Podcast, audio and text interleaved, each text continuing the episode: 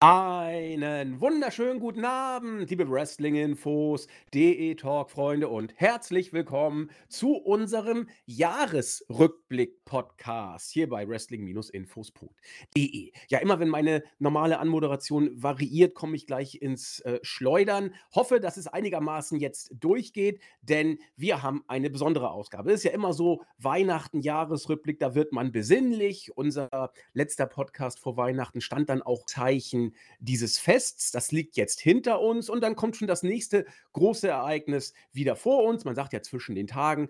Ähm, es ist Silvester und da machen wir bei Wrestling Infos meistens immer noch so einen kleinen Jahresrückblick. Dieses Mal nach allem, was man so mitbekommen hat aus unserem Bereich, vielleicht tatsächlich nur ähm, der äh, WWE-spezielle Jahresrückblick, also Chris und ich, die das machen aber wir wissen es nicht genau und deswegen, weil wir es nicht genau wissen, ob von den AEW-Jungs und Mädels noch was kommt, lassen wir so ein bisschen AEW hier auch äh, einfließen. Da haben wir uns natürlich etwas äh, ausgedacht. Ich lasse das Kaninchen gleich mal aus dem Hut, aber erstmal begrüße ich, ja, man muss sagen, wieder ein Jahr geschafft. Herzlich willkommen, den Christian, unseren Chris.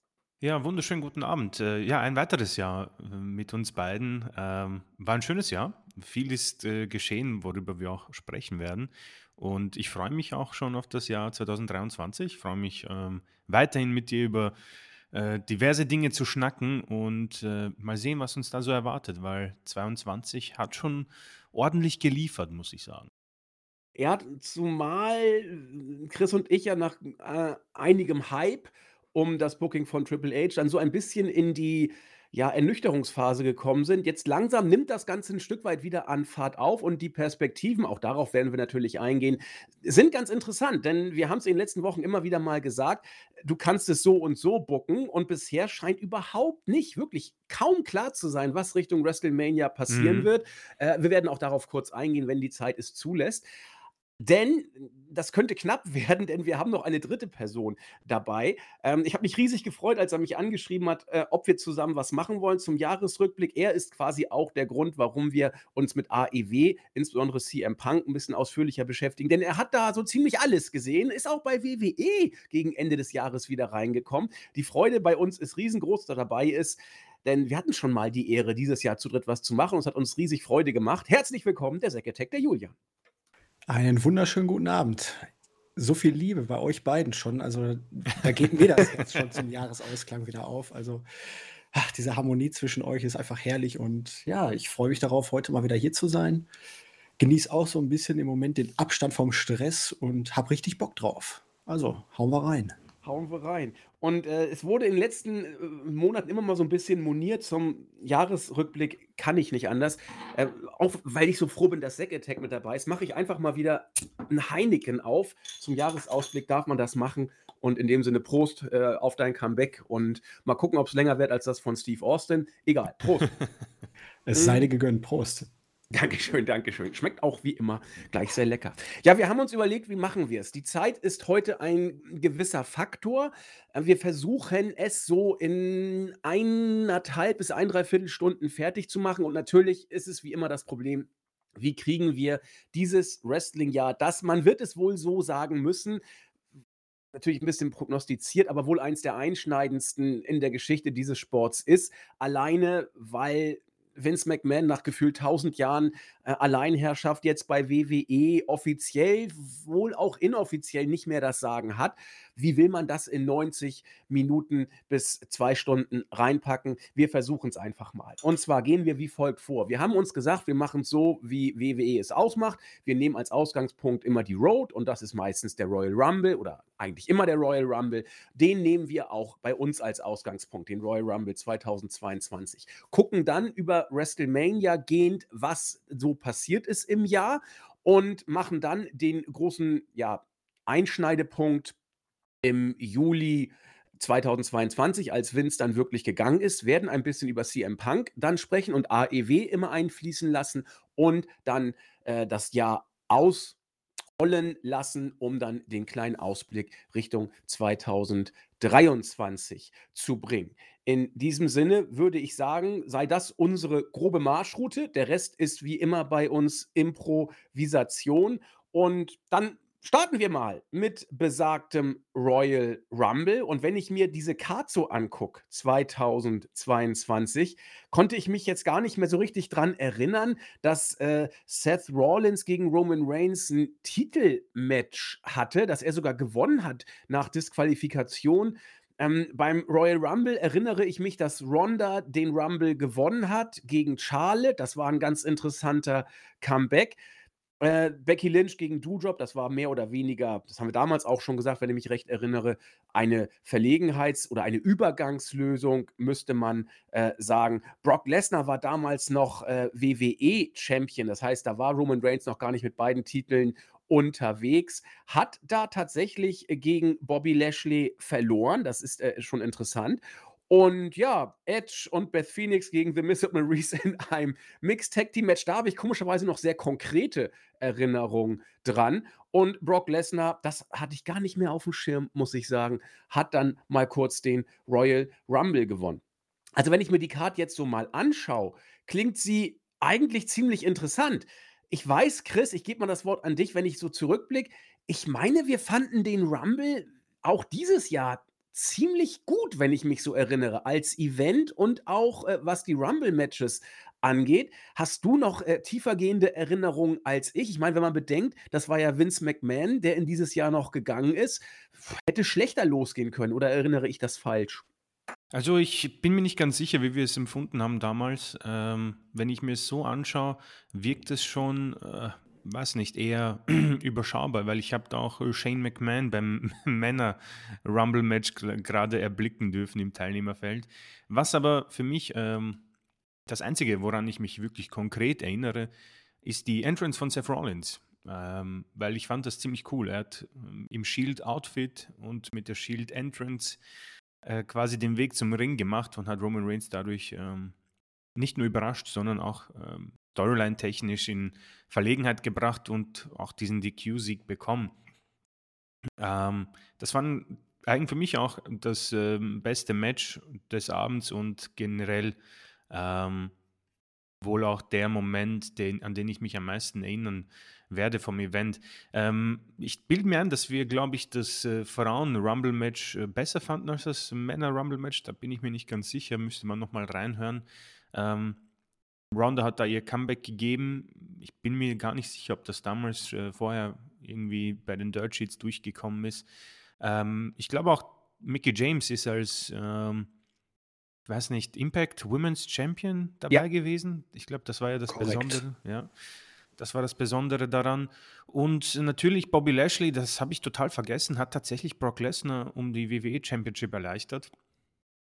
Und da war doch der große Eingriff von Roman Reigns, um genau. das Mania-Match genau. aufzubauen. Genau, also. und ähm, das hat dann auch zum Crown Jewels-Match zwischen Lesnar und Bobby Lashley geführt und wird auch wahrscheinlich zu einem dritten Match führen. Also ähm, auf dem Papier ganz nett, schätze ich mal. An das Mixed Tag Team Match muss ich sagen, kann ich mich absolut gar nicht erinnern. Also habe da nichts im Kopf. Müsst, müsstet ihr mir aushelfen? Nee, es war, war auch schlecht. Also okay. deswegen erinnere ich mich so gut daran. und natürlich dann das Rumble Match, wo ähm, es ja diese ähm, Probleme backstage gegeben haben sollte, wo Shane McMahon, weiß nicht, ob er sich selbst reingebockt hat und ja. daraufhin wurde er entlassen. Ähm, also eigentlich schon irgendwo ein bisschen wegweisend. Wir haben Rousey jetzt als SmackDown Women's Champion, Reigns ist Doppel-Champion und Lesnar hat schon wieder ein Jahr hinter sich, wo ich, ich spreche mal für mich, ich absolut begeistert bin. Ähm, ich bin mir nicht sicher, ob er da schon das Brock Lesnar-Gimmick hatte oder noch immer das, äh, keine Ahnung, ich bin Paul Heyman-Guy. Äh, aber äh, eine richtig coole Sache. Und auf dem Papier ähm, sah das schon gut aus. Und bis auf äh, das Raw Women's Championship Match.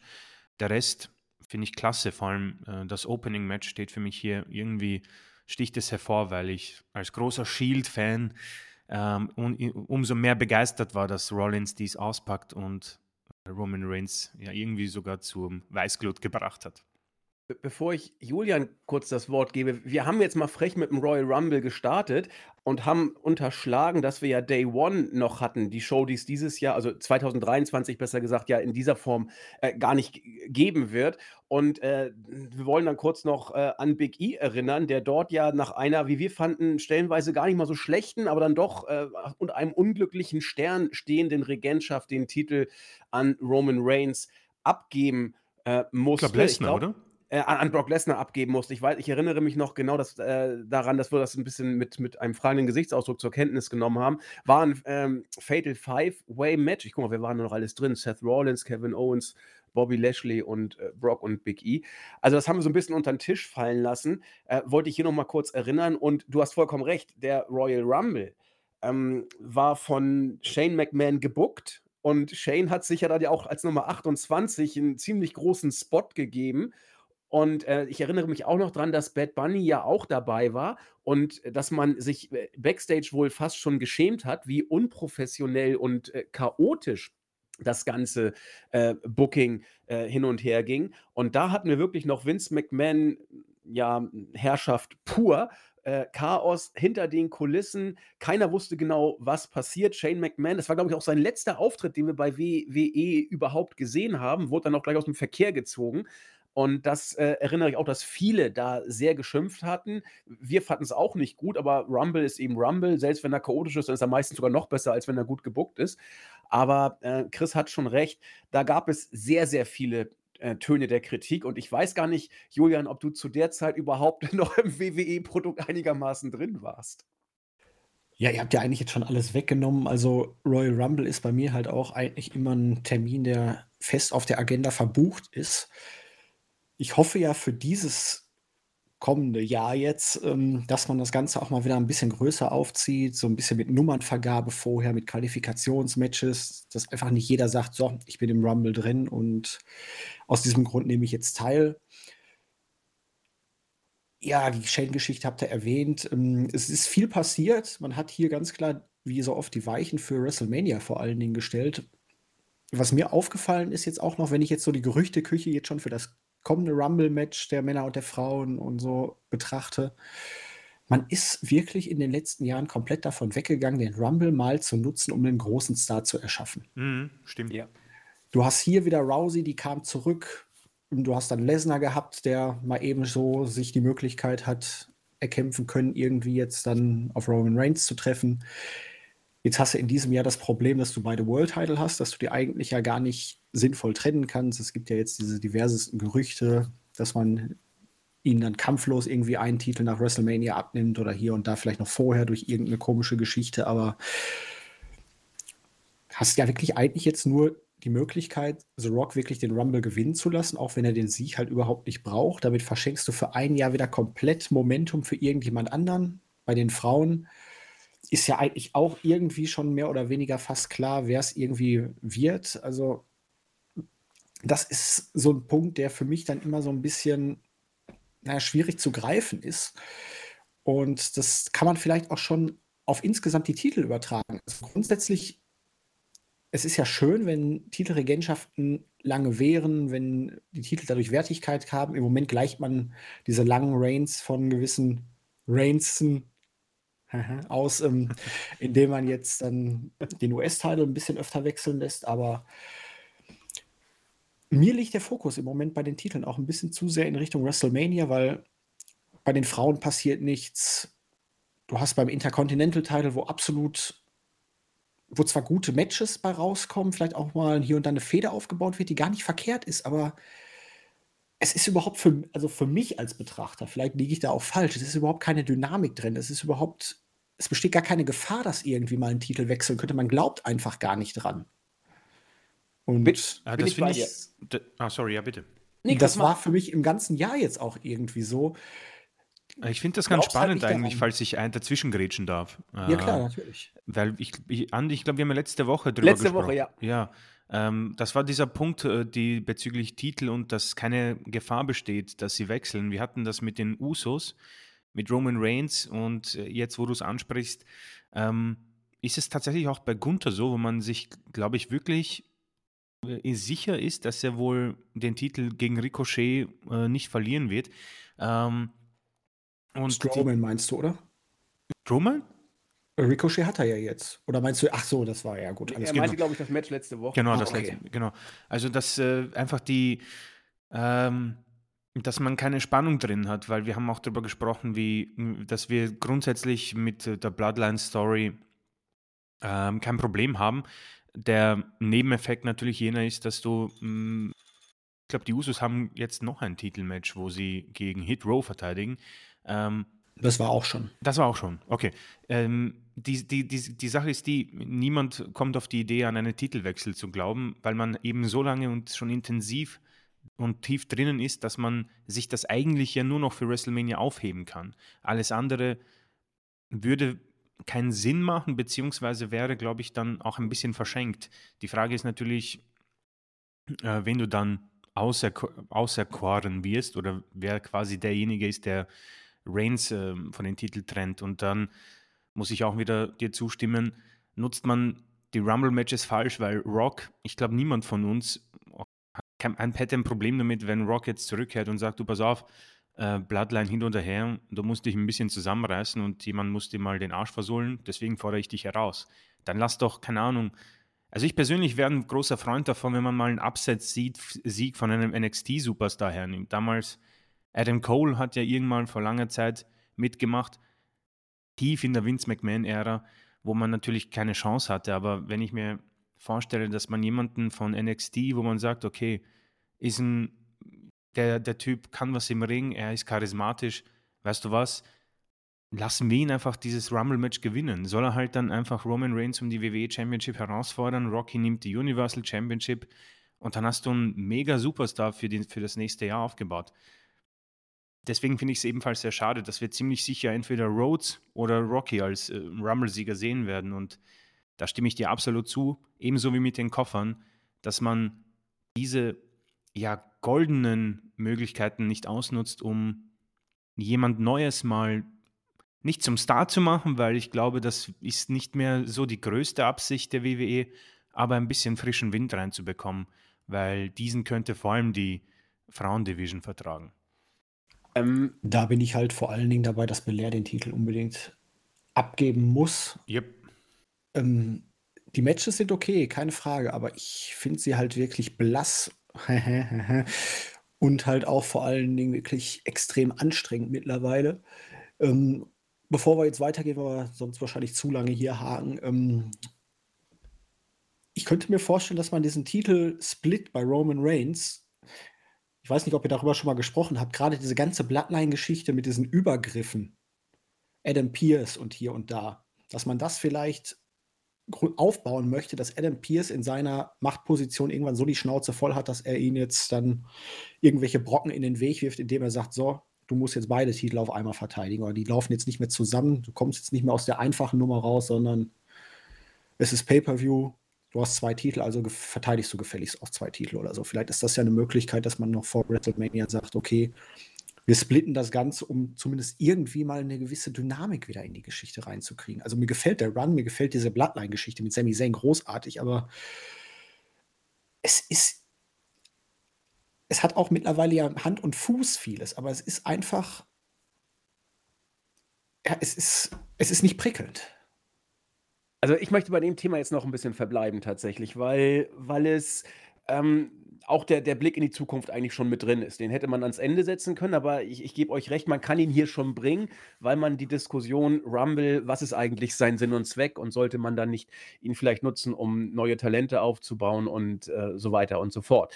Ähm, ich verstehe komplett, was was Julian und Chris sagen, vertrete aber, und das ist, glaube ich, das erste Mal, seit ich so denken kann tatsächlich eine komplett andere Auffassung äh, zu all, eigentlich allem, was, was Julian gerade gesagt hat, bis auf die Grundaussage, äh, dass man den Rumble grundsätzlich nutzen kann, slash sollte, um neue Talente aufzubauen. Da bin ich natürlich bei euch. Das Andi, eine Anmerkung. Ich bin stolz auf deine Emanzipation. Ja, das hat, hat auch lange gedauert. Ja, da musste Chris äh, drei Jahre arbeiten, um mich so weit hinzukriegen. ähm, zum einen, ähm, halte würde ich sagen, man sollte jeden Rumble nehmen, um neue Talente aufzubauen, nur nicht diesen. Denn dieser oder der kommende, der 23er Rumble, denn WWE hat es geschafft, teils durch Glück, teils aber auch durch wirklich konsequentes und, und gutes Booking, das sich in den letzten Monaten sogar noch verbessert hat, nachdem es eine Zeit lang auf der Stelle zu treten schien. Ähm, eine Storyline zu bringen, die wir haben es in den letzten Wochen und Monaten in den Podcasts angesprochen, vielleicht die beste ist, die WWE je gemacht hat. Mir, mir fällt zumindest äh, auf, auf langer Sicht nichts ein, was da in die Richtung kommt. Und Attitude Era und auch Daniel Bryan, dass das waren, die, die haben andere Prioritäten und andere äh, An Anknüpfungspunkte gehabt. Für mich ist das eine der besten, das ohne Streit, oder da, da diskutiere ich nicht, sage ich es mal lieber so, vielleicht sogar die beste, da kann man immer drüber streiten, das ist, ist klar. So, und äh, so wie du mit Reigns gerade gebuckt hast, kannst, oder wo du mit Reigns hingegangen bist, booking-technisch, kannst du eigentlich nur den nächsten großen Star äh, versuchen zu inszenieren. Und nach dem, was da, also wer den Titel abnimmt, und da musst du auch die ganze Storyline drauf ausrichten. Und nach dem, was ich da im Moment an Potenzial sehe, kann es, und das wird mir, wird mir schon wird ein bisschen traurig, das zu sagen, aber er ist leider offensichtlich so over, wie man es sich gar nicht vorstellen kann, kann es nur Cody sein im Moment. Mhm. Und ähm, wenn jetzt Dwayne Johnson kommt, das ist jetzt ja auch so ein bisschen der Ausblick. Lass, mal, das, diesen Ausblick bitte erstmal weg. Ich muss mich da selbst kurz korrigieren. Deswegen musst du alles, was bis dahin kommt, musst du auf diese Storyline ausrichten und auf diesen Höhepunkt bei WrestleMania. Natürlich wird man WrestleMania auch als eigene Show sehen, sehen müssen. Deswegen macht man sich Gedanken über Steve Austin Comebacks, das wohl schon ziemlich äh, safe ja, sein soll. Ja, aber wenn ich da jetzt einmal kurz, Cody soll ja gegen Rollins nochmal ran. Ja, das ist alles, glaube ich, noch in keiner Weise äh, ausgegoren, was da passiert. Macht aber für mich eigentlich jetzt, Entschuldigung, auch am meisten Sinn, aber La, la, können wir gleich drüber nochmal sprechen, dass wir noch über, über wie geht es denn in 2023 weiter. Ähm, unabhängig davon, wie es genau weitergeht. Ähm, muss irgendwie, zumindest in den nächsten drei, vier Monaten, also hin zu WrestleMania, muss alles auf die Bloodline-Storyline äh, ausgerichtet und fokussiert sein.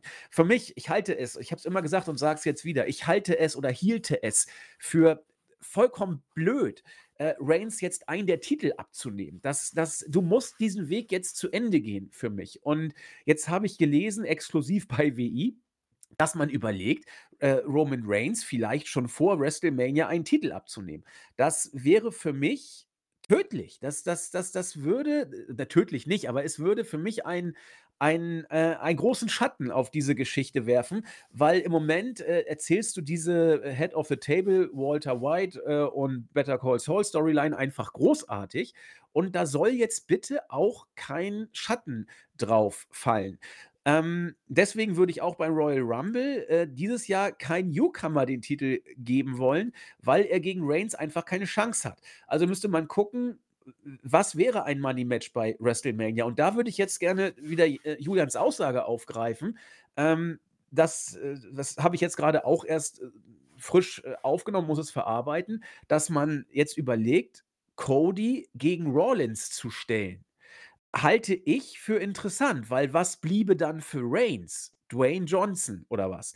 Und Dwayne Johnson wird ihm nicht den Titel abnehmen. Das, das passiert einfach nicht. Also entweder äh, wirst du, oder er wird ihn danach wieder verlieren, was auch immer. Also entweder wirst du ein Money-Match aufbauen, einfach nur äh, Roman gegen Dwayne, weil du es jetzt machen kannst und danach wird das Zeitfenster vielleicht zu. Das überzeugt mich komplett.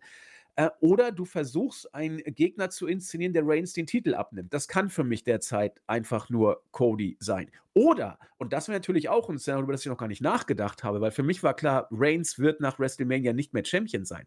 Oder Reigns wird tatsächlich auch nach Mania Champion. Und dann bin ich bei Zack, dann macht das Szenario Sinn, dass du äh, Cody gegen äh, Rollins gewinnen lässt, nach der großartigen Vorgeschichte, die die beiden ja haben. Äh, kann man sehen, wie man will und äh, lässt ihn dann beim SummerSlam oder wann auch immer Reigns den Titel vielleicht abnehmen, weil dann kannst du natürlich mit ähm, Reigns gegen Dwayne Johnson bei WrestleMania gehen. Und das finde ich eben so interessant, jetzt habe ich auch genug gelabert, dass du überhaupt nicht genau absehen kannst, wie es mit dieser Storyline weitergeht, weil so viele Facetten drin sind, aber irgendwie äh, wird es groß. So, jetzt gebe ich Julia mal natürlich die Replik. Ist ja klar, dass er das nicht auf sich sitzen lässt und äh, bitteschön. Ja, nein, also grundsätzlich hast du nicht Unrecht. Es wird auf jeden Fall schwierig sein, ihm auch glaubhaften Titel abzunehmen, ohne ihn zu pinnen, weil du hast ihn ja jetzt, glaube ich, seit drei Jahren nicht mehr gepinnt. Darauf haben sie jetzt mittlerweile auch schon des Öfteren hingewiesen. Aber ja, natürlich, Cody Rhodes wird irgendwann den, den oder einen Titel. Man hat ja auch immer gehört, Fox und USA, die wollen beide halt einen World Champion haben. Es ist auf jeden Fall nicht einfach und im Moment hast du zwar wieder viele glaubhafte Contender, aber keinen, der irgendwie auf dieser Stufe ist. Und du hast ja, Ja, dazu dann dazu dann halt auch noch diese Geschichte, äh, Sami Zayn, Kevin Owens, ähm Roman Reigns muss verschwinden, damit diese Geschichte einen Abschluss findet, zumindest für 'ne Weile. Weil ich kann mir einfach nicht vorstellen, dass nehmen wir mal an, Kevin Owens beim Royal Rumble, Sami Zayn bei Elimination Chamber, dann holen sie sich die Tag-Team-Titel von den Usos vielleicht wirklich bei WrestleMania. Aber bei der Vorgeschichte, den ganzen der Art von Kevin Owens, der jetzt ja eigentlich seit 3 Jahren hinter diesem Titel hinterher ist, seit der hinter der Bloodline mit Unterbrechung. Das kannst du ja auch nicht einfach so fallen lassen. Ähm, also, du hast im Moment sehr viele Möglichkeiten, aber ja, du hast halt echt Probleme damit gehabt, jemanden so weit zu bringen, dass er noch irgendwo in diesen Sphären ist, wo er Roman Reigns besiegen kann, wo er vor allen Dingen Momentum hat, weil im Moment hat eigentlich ja nur Sami Zayn wirklich Momentum, obwohl die gut dargestellt werden, die Leute, aber ja, ich ich ich sehe es schwierig. Also, die ganzen Rückkehrer, die ziehen beim Publikum halt auch bisher überhaupt keine Reaktion, wenn ich mir manche Leute da angucke. Ja.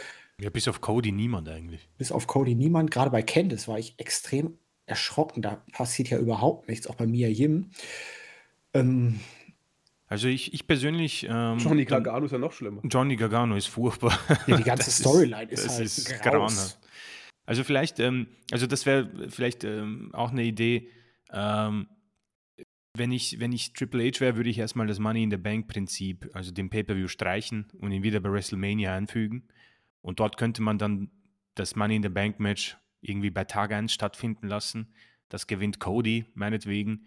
Und dann nach dem Match mit Dwayne Johnson, so 30 Minuten, Reigns ist total im Eimer.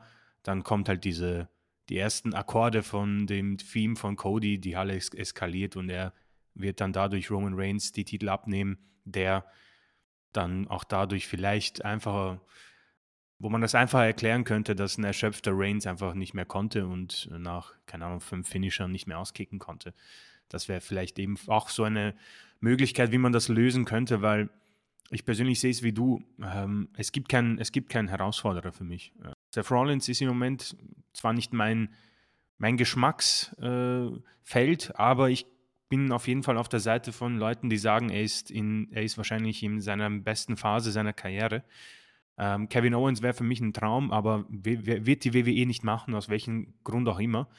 Und sonst muss ich sagen, Bobby Lashley, so gut das ist, dafür glaube ich, reicht es nicht. Und Brock Lesnar hatten wir einfach viel zu oft. Ähm, Das ist, das ist erledigt. Und Wayne Johnson wird äh, WrestleMania machen und dann für immer verschwinden. Ich glaube, dass der dann kein Match mehr für WWE bestreiten wird. Also muss ich sagen, bleibt tatsächlich Cody übrig, den man dann mit einem Koffer ausstatten könnte, wo man sagt, okay, so legitimieren wir das. Aber Das Ähm. Schlimmste wäre jetzt, ne, The Rock gewinnt die Titel und legt sie dann beide nach WrestleMania bei Money oh nee. Ja, das, kann, das geht einfach nicht. Dann, ah.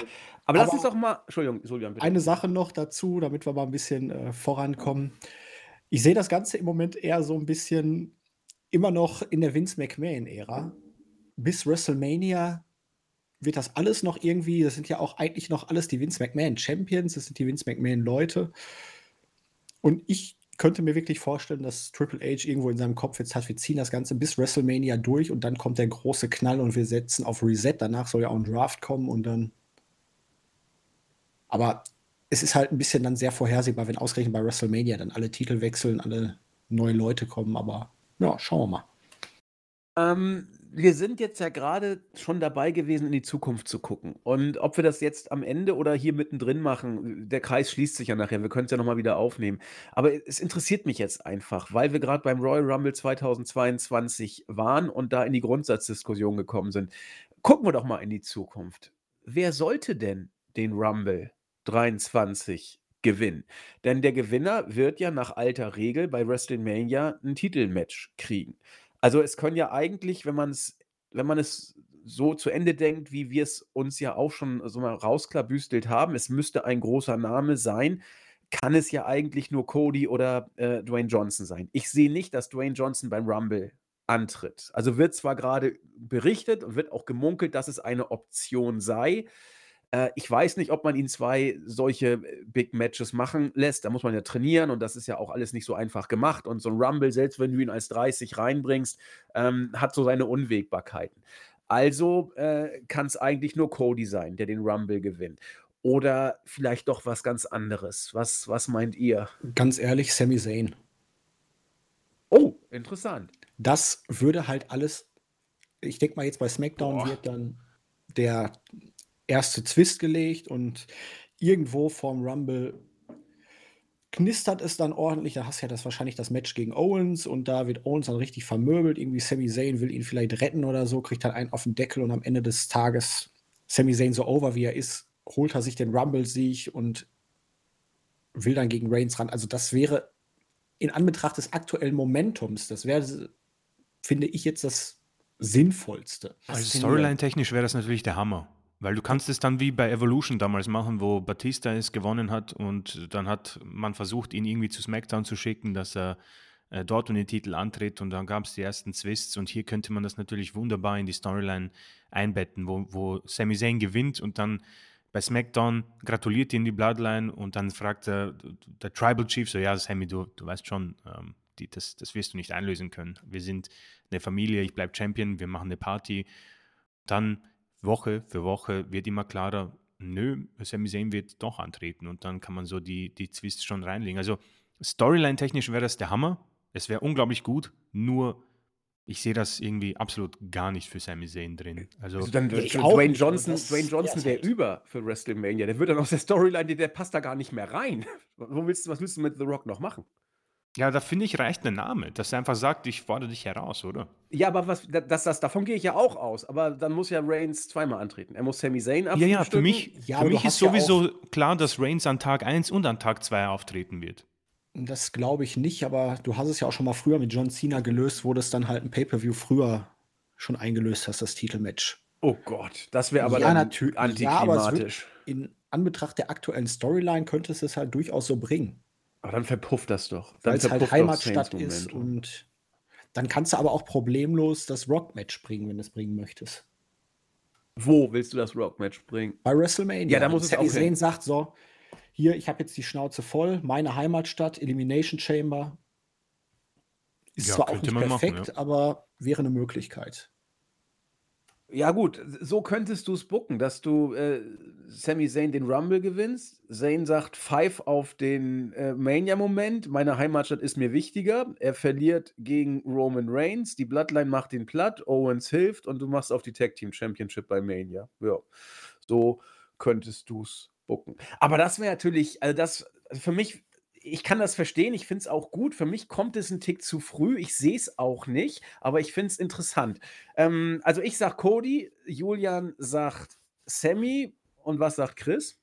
Ähm, hui, Rumble-Sieg oder was? Ja. Äh, ja, ich persönlich wäre für jemand äh, komplett anderes. Ich würde mir Sami Zayn natürlich wünschen, aber ich glaube, es wird Cody Rhodes.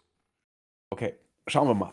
Und über WrestleMania können wir ja gleich noch sprechen wenn wir bei WrestleMania sind. Ja, wir haben es gerade gesagt, äh, nachdem 2022 bei Day One Brock Lesnar von Big E den Titel gewonnen hat, bei Day One hat er ihn verloren. Auch wirklich interessant, natürlich nicht einfach mal so, sondern durch einen äh, Eingriff hat er ihn verloren gegen Bobby Lashley. So, dann hat er aber den Royal Rumble gewonnen und war deswegen der Nummer 1 Herausforderer. Wenn ich mich recht erinnere, wurde dieses Recht in der Chamber aufs Spiel gesetzt. So war es bei den Jungs und so war es auch bei den Mädels. Brock Lesnar musste in die Chamber und ähm, Bianca Belair musste auch in die Chamber. So könntest du es natürlich jetzt auch dieses Mal wieder bucken. Stichwort, äh, das, was äh, Julian sagte, wenn man Sami Zayn den Rumble gewinnt, könnte man ihn in der Chamber ja dieses Match wieder aufs Spiel setzen. Aber da, boah, in der Chamber das Championship-Match dann nochmal aus der Hand geben, das wäre schon starker Tobak. Ähm, könntest du natürlich so bucken, irgendwie, ne, dass du so Sami Zayn äh, rauskriegst. Ähm, dass er bei der Chamber nicht das Titelmatch bekommt. Denn ich sehe, bei der Chamber letztes Jahr gab es nicht ein einziges Titelmatch, doch, klar, Reigns musste seinen Titel verteidigen äh, Äh, gegen doch, Lesnar. Lesnar, Lesnar hat die Lesnar. WWE Championship gewonnen. Hä? Bei der Chamber? Ja, Ja, das war in Saudi-Arabien. von Bobby Lashley. Damit gab es ja dann Äh, das Unification-Match. Ja, du hast ja recht. Du hast ja recht. Wir Und wir waren. hatten Drew McIntyre gegen Madcap Moss. Ich habe Mist erzählt. Bei den Mädels war es, dass Bianca Belair ihr Championship-Match aufs Spiel gesetzt hat. Und bei den Jungs hat Lesnar seine Championship, äh, sein, er musste ein Championship-Match in der Chamber austragen. Das heißt, er hat nicht nur äh, seine Möglichkeit. Lesnar war ja Champion. Gott, bin ich dumm. Lesnar Nee, war was- nicht was Champion. erzähl ich denn da? Champion Lesnar hat den Titel gewonnen. So, Ruhe, genau. Lesnar hat den Rumble gewonnen, Lashley war Champion und Lesnar hat sich in der Chamber zurückgeholt, das Championship-Match. Das heißt, er ging als Champion bei WrestleMania ins Match Genau, er war Champion und hatte gleichzeitig ein Recht auf ein Titelmatch. Genau. Meine Güte, ist das alles tricky. Ich erinnere mich. Ich erinnere mich dunkel. Ähm, Habe ich Erinnerung an diese Show? Ich glaube, ich fand sie wieder gut. Äh, Chris, hilf mir mal. Ich Ähm. glaube, ich fand sie so schlecht nicht. Nee, ich glaube auch, dass das äh, ziemlich sauber war, weil. Ähm, Reigns gegen Goldberg war gut, obwohl es nur sechs Minuten war. Das fanden wir überraschend brauchbar. gut. Ja. Nee, Goldberg hat einige krasse Spots genommen, wenn ich mich erinnere. Von der Rampe irgendwie ein Spear runter oder sowas. Irgendwas war da. Ich meine auf jeden Fall, das Frauenmatch im Chamber war besser als das Männermatch, aber ich bin mir nicht ganz sicher. Ich meine aber auch. interessante Matchzeiten noch. Das Männer und Lita war auch Elimination- nicht schlecht. Das Männer Elimination Chamber Match hat einfach nur eine Viertelstunde gedauert. Ja, als Lesnar auch. reinkam, hat alles abgefrühstückt. Hat er nicht sogar die Kabine auseinandergerissen? ja, Ja. weil sagen. irgendwie die Tür klemmte, er hatte keinen Bock, hat die Tür auf, er hat dann irgendwie die Wand aufgetreten. So Richtig, erinnere so ich das das. noch. Lesnar hatte eh sehr viel Spaß im Match. Das, ja, aber lassen wir uns da nicht so weit, äh, nicht so groß aufhalten und hüpfen gleich zu äh, äh, WrestleMania rüber. So, wollen wir mal schauen. Ähm, ne, dann kam Stand and Deliver, das interessiert uns nicht. Wir sind dann bei WrestleMania 32. Wieder zwei Tage Show und ich erinnere mich, dass das Event sehr, sehr wohlwollend aufgenommen wurde. Die allermeisten, ich glaube Chris auch, fanden Tag 1 äh, stärker als Tag 2 und ich glaube, ich fand Tag 2 irgendwie Mhm. kurzweiliger auf jeden Fall. Ich weiß nicht, ob ich es besser fand, aber auf jeden Fall kurzweiliger und deswegen fand ich es tatsächlich besser. Ähm, wir haben uns in der Eingangsbesprechung nochmal drüber unterhalten, dass uns äh, so jetzt auf dem Knopfdruck gar nicht so viel eingefallen ist. Wenn ich mir die Card jetzt aber angucke, Da dann waren sind böse Ausreißer dabei. Rich Sowohl als auch, Sheamus ne? gegen New Day und dann diese ganze Geschichte mit Pat, Pat McAfee, Austin Theory und diesem Stunner an Vince McMahon. Ne? Ich will mal ganz kurz durchgehen. Also Tag 1 hatten wir die Usos gegen Nakamura und Rick Books. Da hat sich Rick Books ja in 0, nix verletzt. Das Match musste dann irgendwie, ähm, ja, sag ich mal, äh, improvisatorisch zu Ende gebracht werden. War jetzt, war eigentlich ganz nett, aber war eh ziemlich farblos. Drew McIntyre gegen Happy Corbin, muss man nichts zu sagen. Ähm, The Miz und Logan Paul gegen Rey Mysterio und Dominic Mysterio. Äh, da hat uns Logan Paul das erste Mal wrestlerisch durchaus überzeugt und am Ende, glaube ich, auch der Turn gegen, ja, glaube ich, am Ende der Turn von The Miz gegen Logan Paul, der immer den Skull Crushing Finale mit. Bianca Belair gegen Becky Lynch für Chris und mich eins der besten Mhm. äh, Matches, WWE-Matches des Jahres. Äh, ähm, wohl das beste Damen-Match, kann man wohl sagen. Und ja, Codys Rückkehr. Weiß nicht. Chris, wir haben damals viel drüber gesprochen und jetzt, wenn ich wieder dabei bin, wir haben aber Julian, glaube ich, nicht gehört. Ich weiß nicht, kannst du dich noch an dieses erste Match der Serie erinnern? Das große Cody-Comeback bei WWE. Ähm, ich würde sehr gern deine Meinung dazu hören. Ich kann mich sogar wirklich dran erinnern. Also ich habe die Shows gesehen, auch wenn ich vorhin nicht ein einziges Match nennen konnte, was bei dieser Show stattgefunden hat. Ähm, ja, also ich war erstaunt, wie gut die Reaktionen waren, wo, wo doch jeder wusste eigentlich, dass es Cody sein wird, auch wenn es natürlich bis dahin noch ein offenes Geheimnis war. Und es war auch vor allen Dingen ein verdammt starkes Match. Also es, gut, Rollins kann eigentlich mit jedem im Moment ein gutes Match auf die Beine stellen. Diese Lache ist alleine Gold wert, die er im Moment an den Tag legt. Aber nee, es, man hat Cody zu unserer aller Überraschung, glaube ich, auch wirklich wie ein Star präsentiert. Man hat ihn wie ein Star gebuckt.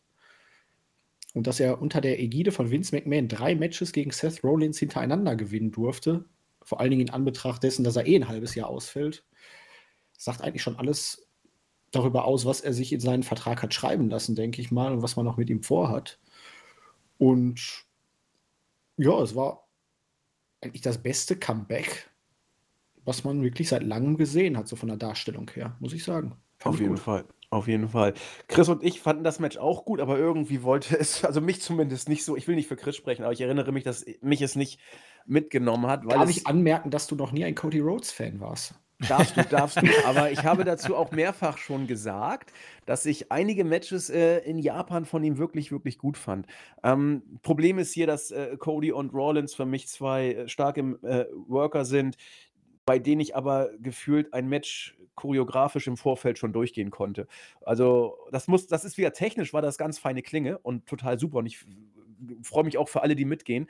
Aber Cody gegen Rollins, das ist so. Ach Gott, man hat so seine Worker, die man toll findet und man hat Worker, die man nicht so toll findet. Äh, Chris, ich erinnere mich, Charlotte Flair gegen Ronda. Ich glaube, wir waren so ziemlich die Einzigen, die das Match ganz gut fanden. Alle anderen fanden es irgendwie so, geht so. Wir mochten es eigentlich ganz gern. Und Austin gegen Owens haben wir schon sehr, sehr gepraised, was Owens da gemacht hat. Und auch da fanden wir ganz interessant, je länger es ging, desto besser wurde es, nachdem der gute Austin doch etwas hüftsteif zu Beginn agierte, hat sich dann im Nachhinein verbessert. Wo wir Zack Attack da haben, ja, ähm, wie hast du denn damals das Comeback von Steve Austin wahrgenommen, sowohl von den äh, Reaktionen als auch vom Match selbst? Ja, besser als erwartet, muss ich ganz ehrlich sagen. Also, ja, es ist halt, für Stimmung ist immer da es ist halt WrestleMania, das gehört anscheinend irgendwie dazu.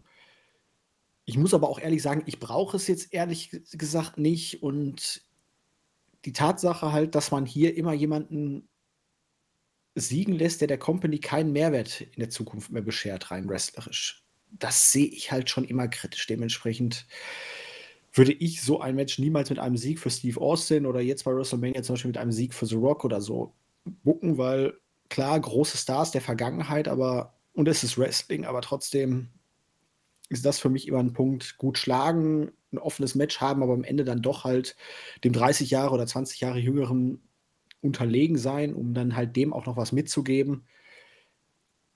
Es hat Kevin Owens jetzt nicht geschadet. Es ist Wrestling, man kann vieles in kürzester Zeit wieder reparieren, aber es bringt halt doch in meinen Augen einfach mehr, es genau andersrum zu machen. Wer soll denn jetzt gegen Steve Austin idealerweise antreten? Die Frage stellt sich ja. Also man munkelt, Austin sei der, der von den Austin drei... gegen Austin. Bitte? Austin gegen Austin. Hä? Austin Fury. Wäre wär geil irgendwo, ne? Also hätte ich auch Bock. Aber da, da, da bin ich dann auch, also ich muss sagen, Kevin Owens hat ja diese Fehde wunderbar alleine getragen und ich denke, es war halt diese ganze ein Payoff für die Texaner, dass der Stone Cold vielleicht das Ding gewinnt. Ähm, aber in einem Fall zwischen Steve Austin und Austin Fury wäre es natürlich großartig, wenn Austin Fury dieses Match gewinnen könnte, um eben das zu bekommen, wovon äh, Zack gesprochen hat, äh, nämlich einen absoluten äh, Schub in Richtung äh, Push, den er meiner Meinung nach auch verdient. Ich habe mich ja als Austin Fury Sympathisant geäußert und das wäre natürlich auch eine Fehde, die man leicht äh, inszenieren kann. Der Rookie, der sich über Austin lustig macht und dann äh, gibt es das Match bei Mania und du kannst das dann vielleicht auch durch einen Fact-Finish, aber idealerweise clean Fury gewinnen lassen und ihn dann auf den Weg bringen. Äh, für mich wäre das das ideale Szenario. Ja, habe ich auch gerade überlegt. Also Austin Theory erscheint mir auch fast der naheliegendste. Ich, ich hoffe nicht, dass es Drew McIntyre oder sowas wird. Das wäre äh, nicht Am Ende wird es Happy Corbin und du kannst wieder so eine äh, Bierbash-Party feiern. Boah. ja, wa warum nicht? Also, wenn du wirklich den Feelgood-Moment haben willst, dann musst du ja irgendeinen Dödel dahin stellen und da wäre Happy Corbin eigentlich äh, wie gemalt dafür. Ähm, ja, also wir haben zu diesem Zeitpunkt, das wurde deutlicher denn je, ja Vince McMahon noch als ähm, pardon, CEO gehabt. Und ich gehe dann deswegen mal bewusst in Tag 2 jetzt auch noch mal kurz rein. Wenn irgendwas Interessantes ist, wisst ihr Bescheid, grätscht ihr mich weg, wenn ihr was dazu sagen wollt. Ähm, deutlich mehr Matches, also deutlich, also zwei Matches mehr, wobei man das dann alles ähm, in, ja, Anführungsstriche teilweise setzen muss.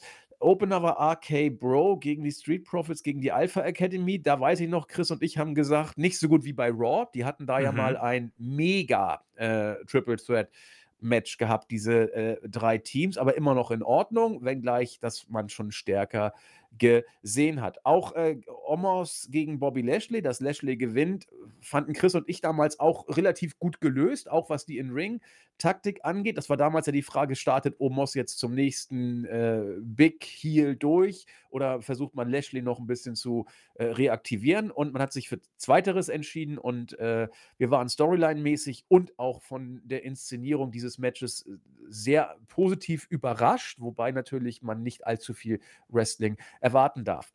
Positiv überrascht war für mich sowieso äh, das Stichwort, das sich durch Tag 2 durchgezogen hat. Johnny Knoxville gegen Sami Zayn. Ich fand es rückblickend immer noch großartig, was die da gemacht haben. Solche Stars äh, zu holen und dann irgendwie äh, gut aussehen zu lassen, ist so eine Sache.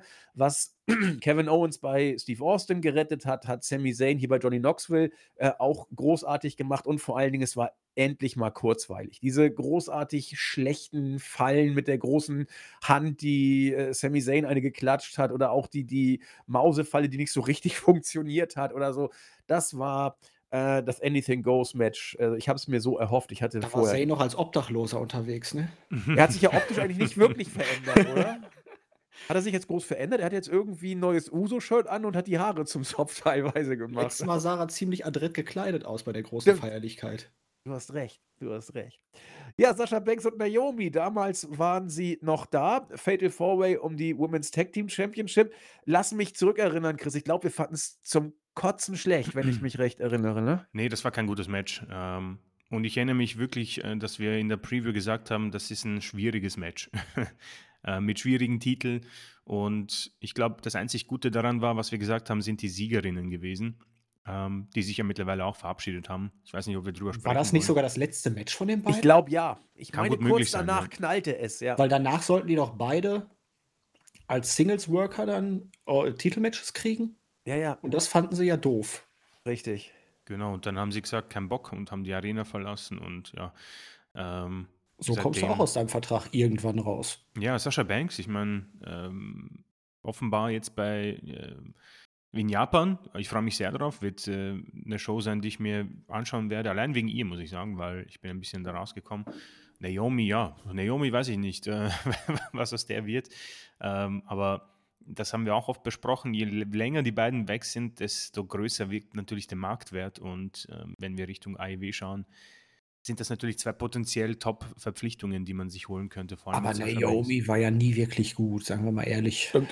Würde ja. mich jetzt auch nicht wirklich interessieren, wo sie hingeht, aber sie hat natürlich ähm, den Sascha Banks Vorteil irgendwie als Freundin und als Tag Team Partnerin und ähm, ja, äh, nimmt halt diesen Style Pill ein bisschen mit. Äh, für mich ist natürlich Sascha Banks da dieser große Faktor, der, äh, wo ich mir noch immer nicht vor vorstellen kann, warum WWE und Triple H da nicht irgendwie sagen, okay, wir werden tiefer in die Tasche greifen, weil sie wäre und äh, ist für mich immer noch vielleicht sogar der größte ähm, Star ohne Vertrag da draußen. Ähm, und da würde ich mich echt mit, Hängen und, äh, mit, mit Händen und Füßen drum ringen, sie zu holen zur WWE, wenn ich jetzt irgendwie auch potenziell zur ARW rüberschaue, weil die wird natürlich einen großen Impact für, für, für, Impact für ähm, All Elite Wrestling sorgen.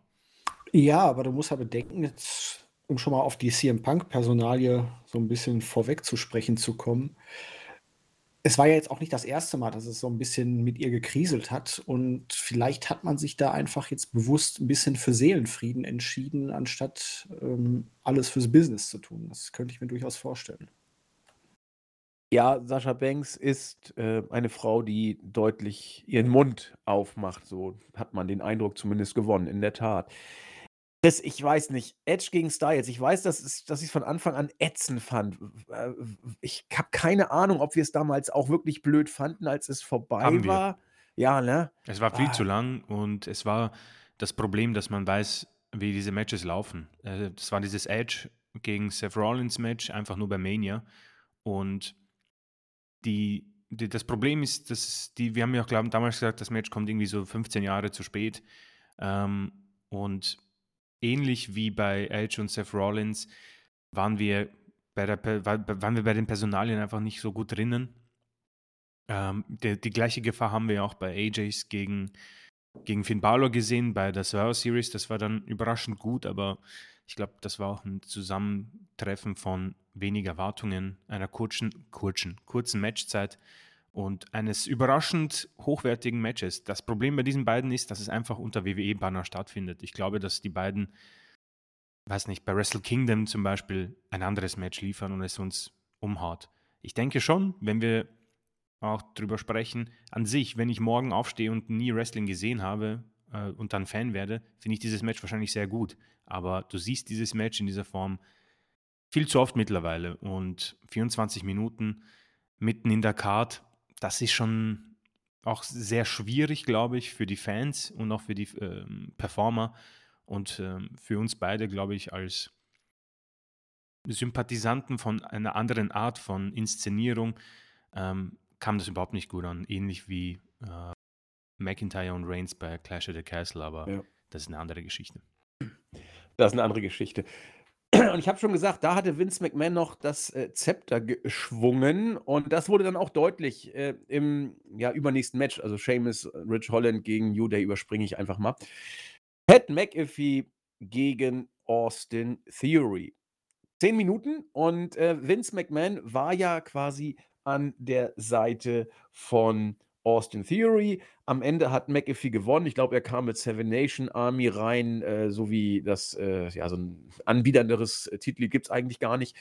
Und ja, war wie immer gut. Ja, McAfee kann ja was im Ring. Äh, ich halte ihn immer noch für ein, ja, weiß ich, Geschmackssache in Anführungszeichen. Ein guter Freund von Lesnar, das kann man so und so auslegen. Ähm, die Show, äh, die Crowd fand es toll. Match war in Ordnung. Theory hat einen wirklich guten äh, Job auch gemacht, McAfee auch, also 10 Minuten Kurzweil. Und danach kam Vince McMahon. Zu dem damaligen Zeitpunkt auch schon über 100 Jahre alt, hat gesagt, so, ähm, ich will jetzt auch noch mal ein Match haben. Es war im Vorfeld so ein bisschen schon immer angeteased worden, dass Vince wirklich in den Ring steigen könnte und äh, hat es dann auch danach möglich gemacht. Er hat dann gegen McAfee gekämpft und das war in jeder Hinsicht puh, man muss fast froh sein. Also hat ja äh, Ric Flair, äh, ja, weiß nicht, hat er besser geworkt? Ich glaube schon. Ich bin mir nicht ganz sicher in seinem letzten Match. Äh, zumindest hat er einen Suplex eingesteckt, wo wir alle froh waren, dass er es äh, überstanden hat. Der gute es Rick. war eine grandiose Performance. Ich habe oh, das Match gesehen, ungespoilert ich und ich war ergriffen. Ergriffen war ich auch. Ergriffen war ich auch. Und ich war froh, als es irgendwann vorbei war und er lebte. Ich war froh, als er nach dem Back Suplex sich bewegt hat. Das war ja auch zuerst nicht absehbar, dass er da irgendwie noch Regung zeigen würde. Puh, Glück gehabt. Ja, das, das hier war schon eine Frechheit. Also was, was Vince McMahon äh, da uns zugemutet hat. Natürlich, viele haben sich amüsiert, äh, kurzweilig, dass sowas überhaupt möglich ist. Äh, diese Clothesline-Ansätze oder was immer er da gemacht hat, das war schon höchst traurig. Und als dann Steve Austin kam und versucht hat, einen Stunner anzusetzen, ei. Man musste froh sein, dass Vince, als ich aus dem Ring rollte beim Aufprall vom Apron auf den Ringboden, auf den äh, Zementboden, also on the concrete, wie man so schön sagt, dass er sich dabei nichts getan hat. Ja, äh, da hat man schon gesehen, dass der gute Mann die Realitäten nicht mehr so wirklich, das wussten wir ja schon vorher, aber ich weiß nicht, Chris, wir haben es ja ausführlich reviewed, das Match. Deswegen, weiß ich nicht, würde ich gerne mal Zack Attacks Meinung dazu hören. Er war damals ja nicht bei der Review dabei. Das hast du 100 Pro auch gesehen, oder? Ja, ich kann mich aber auch wirklich nur noch entfernt dran erinnern, aber ja, es war halt ein ziemlicher Autounfall. Also diesen Stunner natürlich, ähm, boah, ja, harter Tobak. Ähm.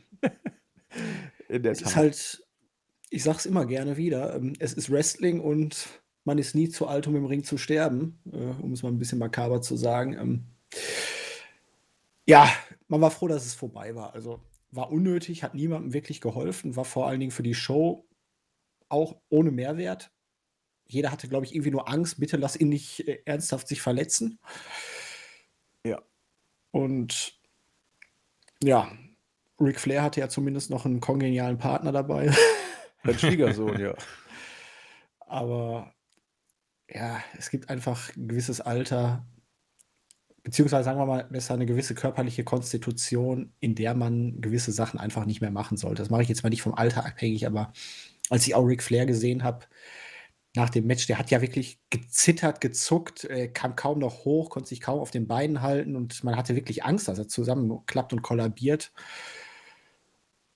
Und ja, bei Vince, es war halt kürzer, dementsprechend war es jetzt hier nicht ganz so dramatisch, aber manche Sachen, ne, besser ein Ende mit Schrecken als ein Schrecken ohne Ende finde den Satz irgendwie ganz, ganz cool. Man ist nie zu alt, äh, um im Ring zu sterben. Kann man auch sagen, man ist nie zu jung, um im Ring zu sterben. Also, äh, aber du hast schon recht. Also, das ist eine Show und äh, da gibt es tausend Beispiele, was da passieren kann. Also kann einem, in, kann einen schon mal innehalten lassen, dieser Satz. Ja, und dann der große Main Event, Winner takes all Match. Das war ja quasi der Beginn. Äh, Roman Reigns nicht nur zum Mond, sondern äh, zum Master of the Universe zu schießen. Er hat gegen Brock Lesnar gewonnen, zwölf Minuten. Gut hat das Ganze gedauert.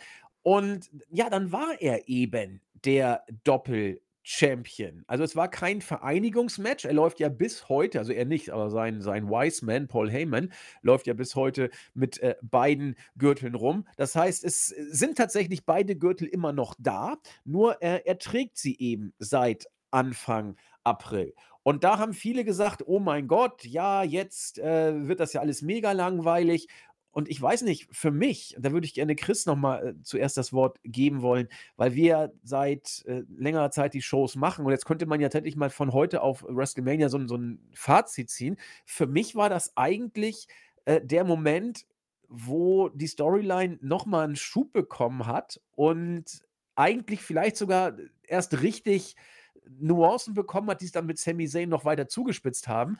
Aber ich finde, es war mitnichten so, dass die Storyline dann anfing, sich totzulaufen, sondern sie hat noch mal 'n weiteren Schub bekommen. Chris, wenn man die letzten Wochen sich anguckt, kann man das eher so sagen oder sind da eher noch, äh, Einwände vorzubringen, dass man hier vielleicht ein Virus gelegt hat, der jetzt langsam erst hervorgekrabbelt kommt mit der Doppel-Championship?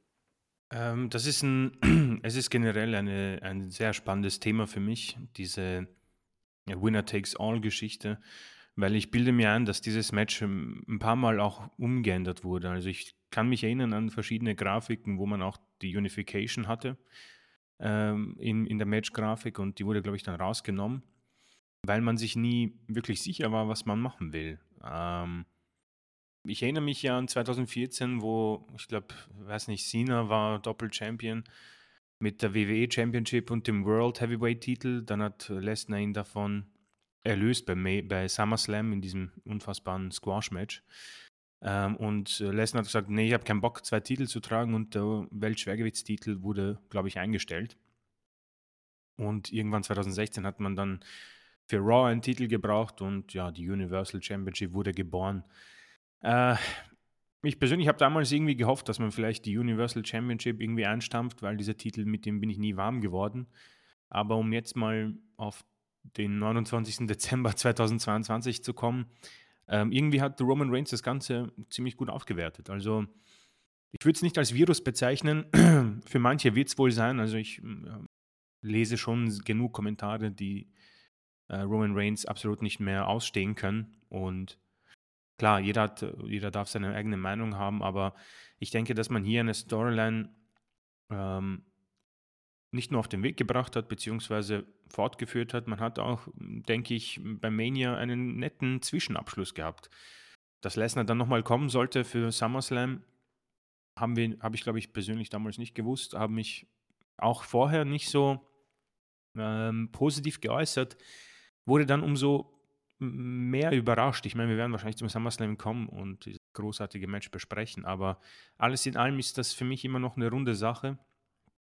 Ähm, wenn ich so drüber nachdenke, ähm, ist Roman Reigns in, eine, in einer Phase seiner Karriere, wo man seinen Peak hat, aber auch irgendwo ein gefühlt, vielleicht sogar mh, ein Ende in Sicht sieht weil er auch einen entsprechenden Kalender hat, nicht mehr jede Show wirkt und das könnte auch so ein bisschen zeigen, was 2023 so für uns äh, könnte, weil ich, je länger ich drüber nachdenke, desto mehr glaube ich auch, dass der Virus für viele, beziehungsweise das, ähm, ja, das, äh, das Schöne für uns, bei Mania zu Ende gehen wird und wir eine neue WWE sehen werden und die wird wahrscheinlich vielleicht sogar im Großteil ohne Roman Reigns stattfinden. Also ich glaube schon, dass der sich dann eine Pause gönnen wird und die auch notwendig ist nach so einer ja, Regentschaft und so einer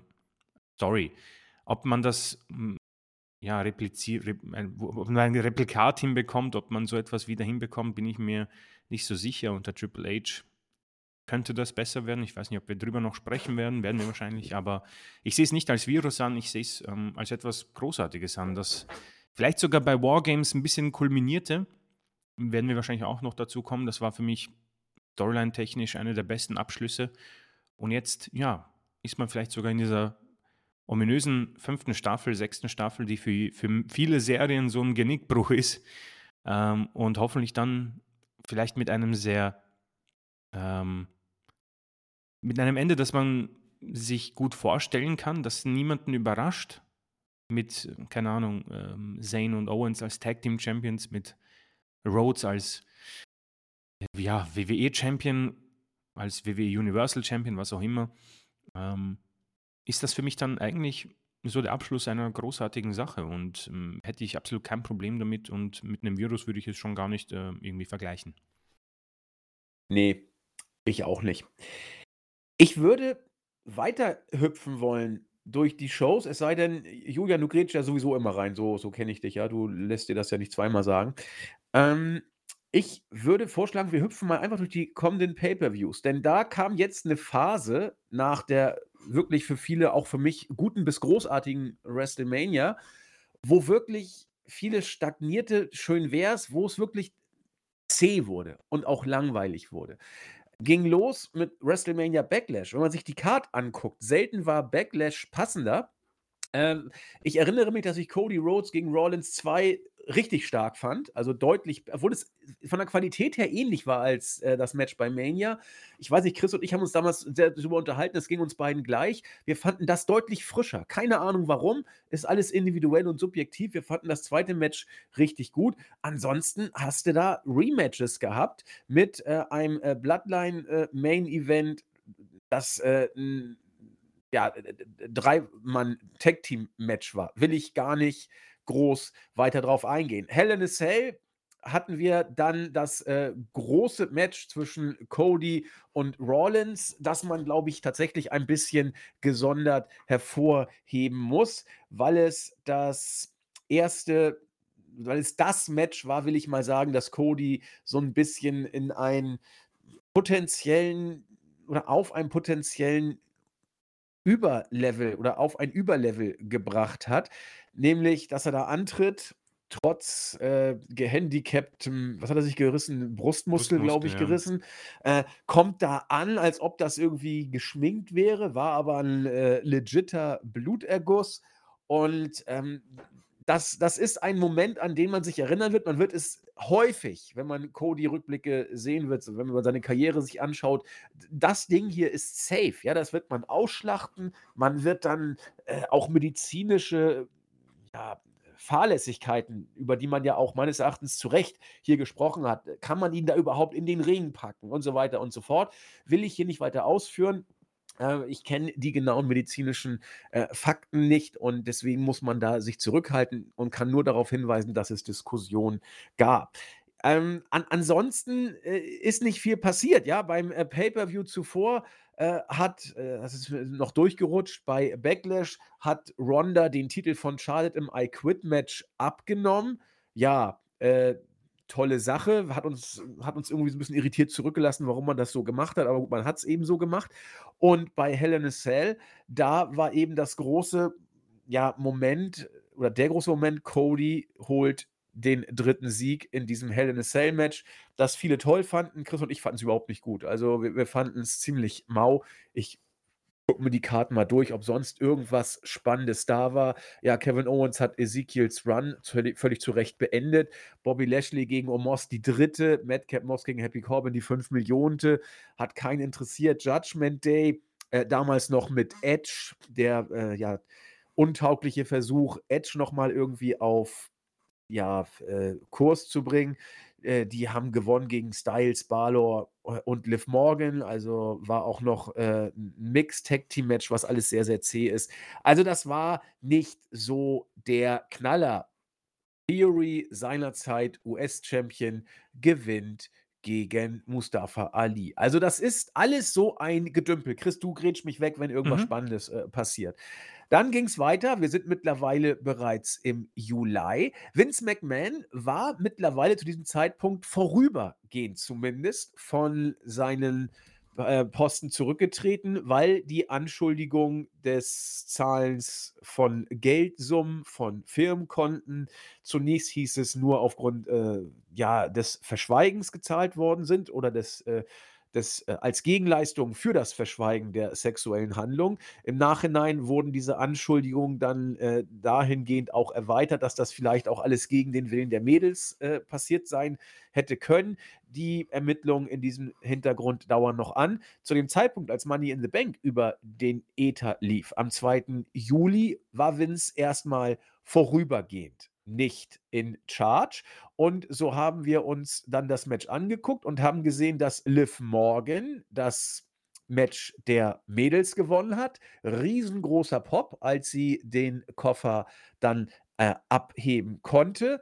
Und äh, ansonsten, was passiert sonst? Bobby Lashley hat gegen Theory via Submission gewonnen, holt sich den US-Titel zurück. Bianca Belair gewinnt gegen Carmella, Gott sei Dank.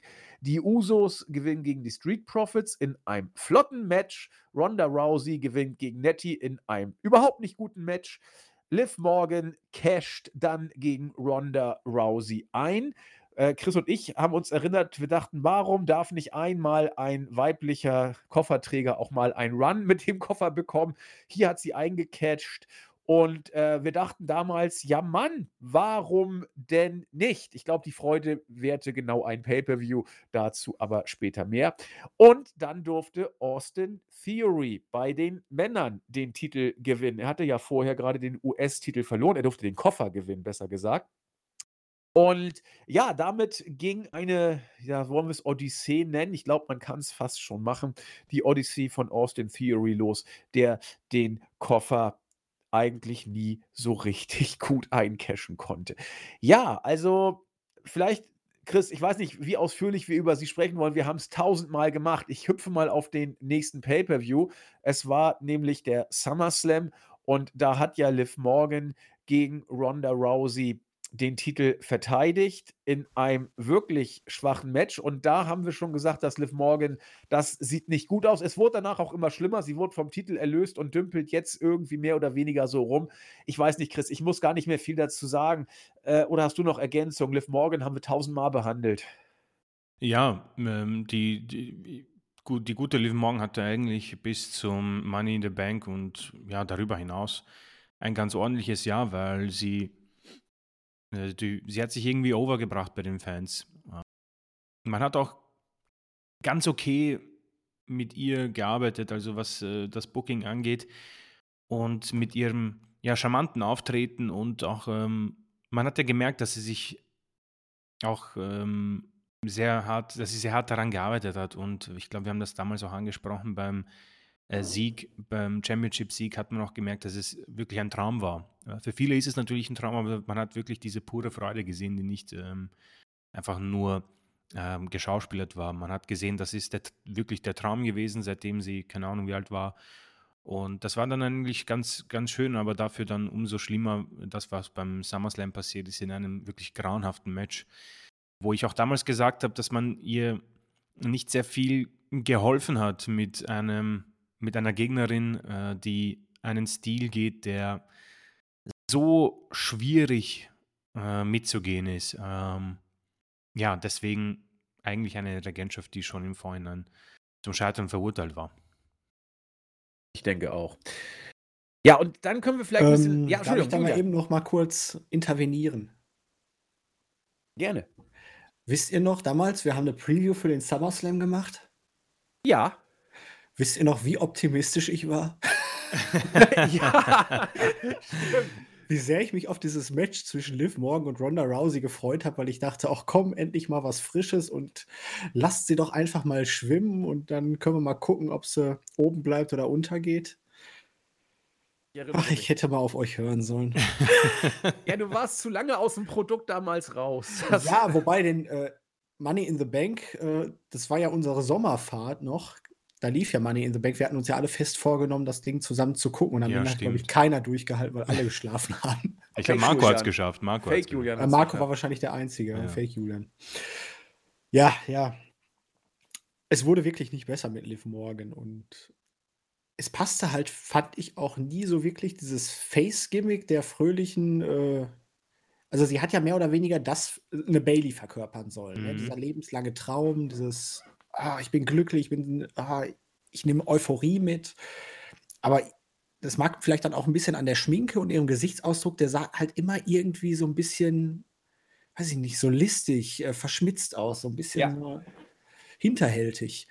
Und vor allen Dingen auch, wie sie da dieses komische Match, worauf du jetzt wahrscheinlich gleich eingehen wirst, irgendwie noch, wo sie Ronda Rousey besiegt hat, obwohl sie eigentlich ja submitted wurde. Ähm, dieser Gesichtsausdruck danach, das war halt alles so überhaupt nicht face-typisch. Und das, was man jetzt mit ihr macht, ist 'n Versuch, aber sie ist halt auch absolut kein Charakter für irgendwelche Hardcore-Spielchen, die man im Moment da in ihre Richtung drängt. Also, das ist da hat man mal wieder so 'n bisschen dieses Sommerloch gemerkt. Im Sommer ist die Zeit, da ist findet nichts statt, da kann man mal 'n paar Versuche eingehen und wenn's dann nicht geht, dann geht's halt nicht.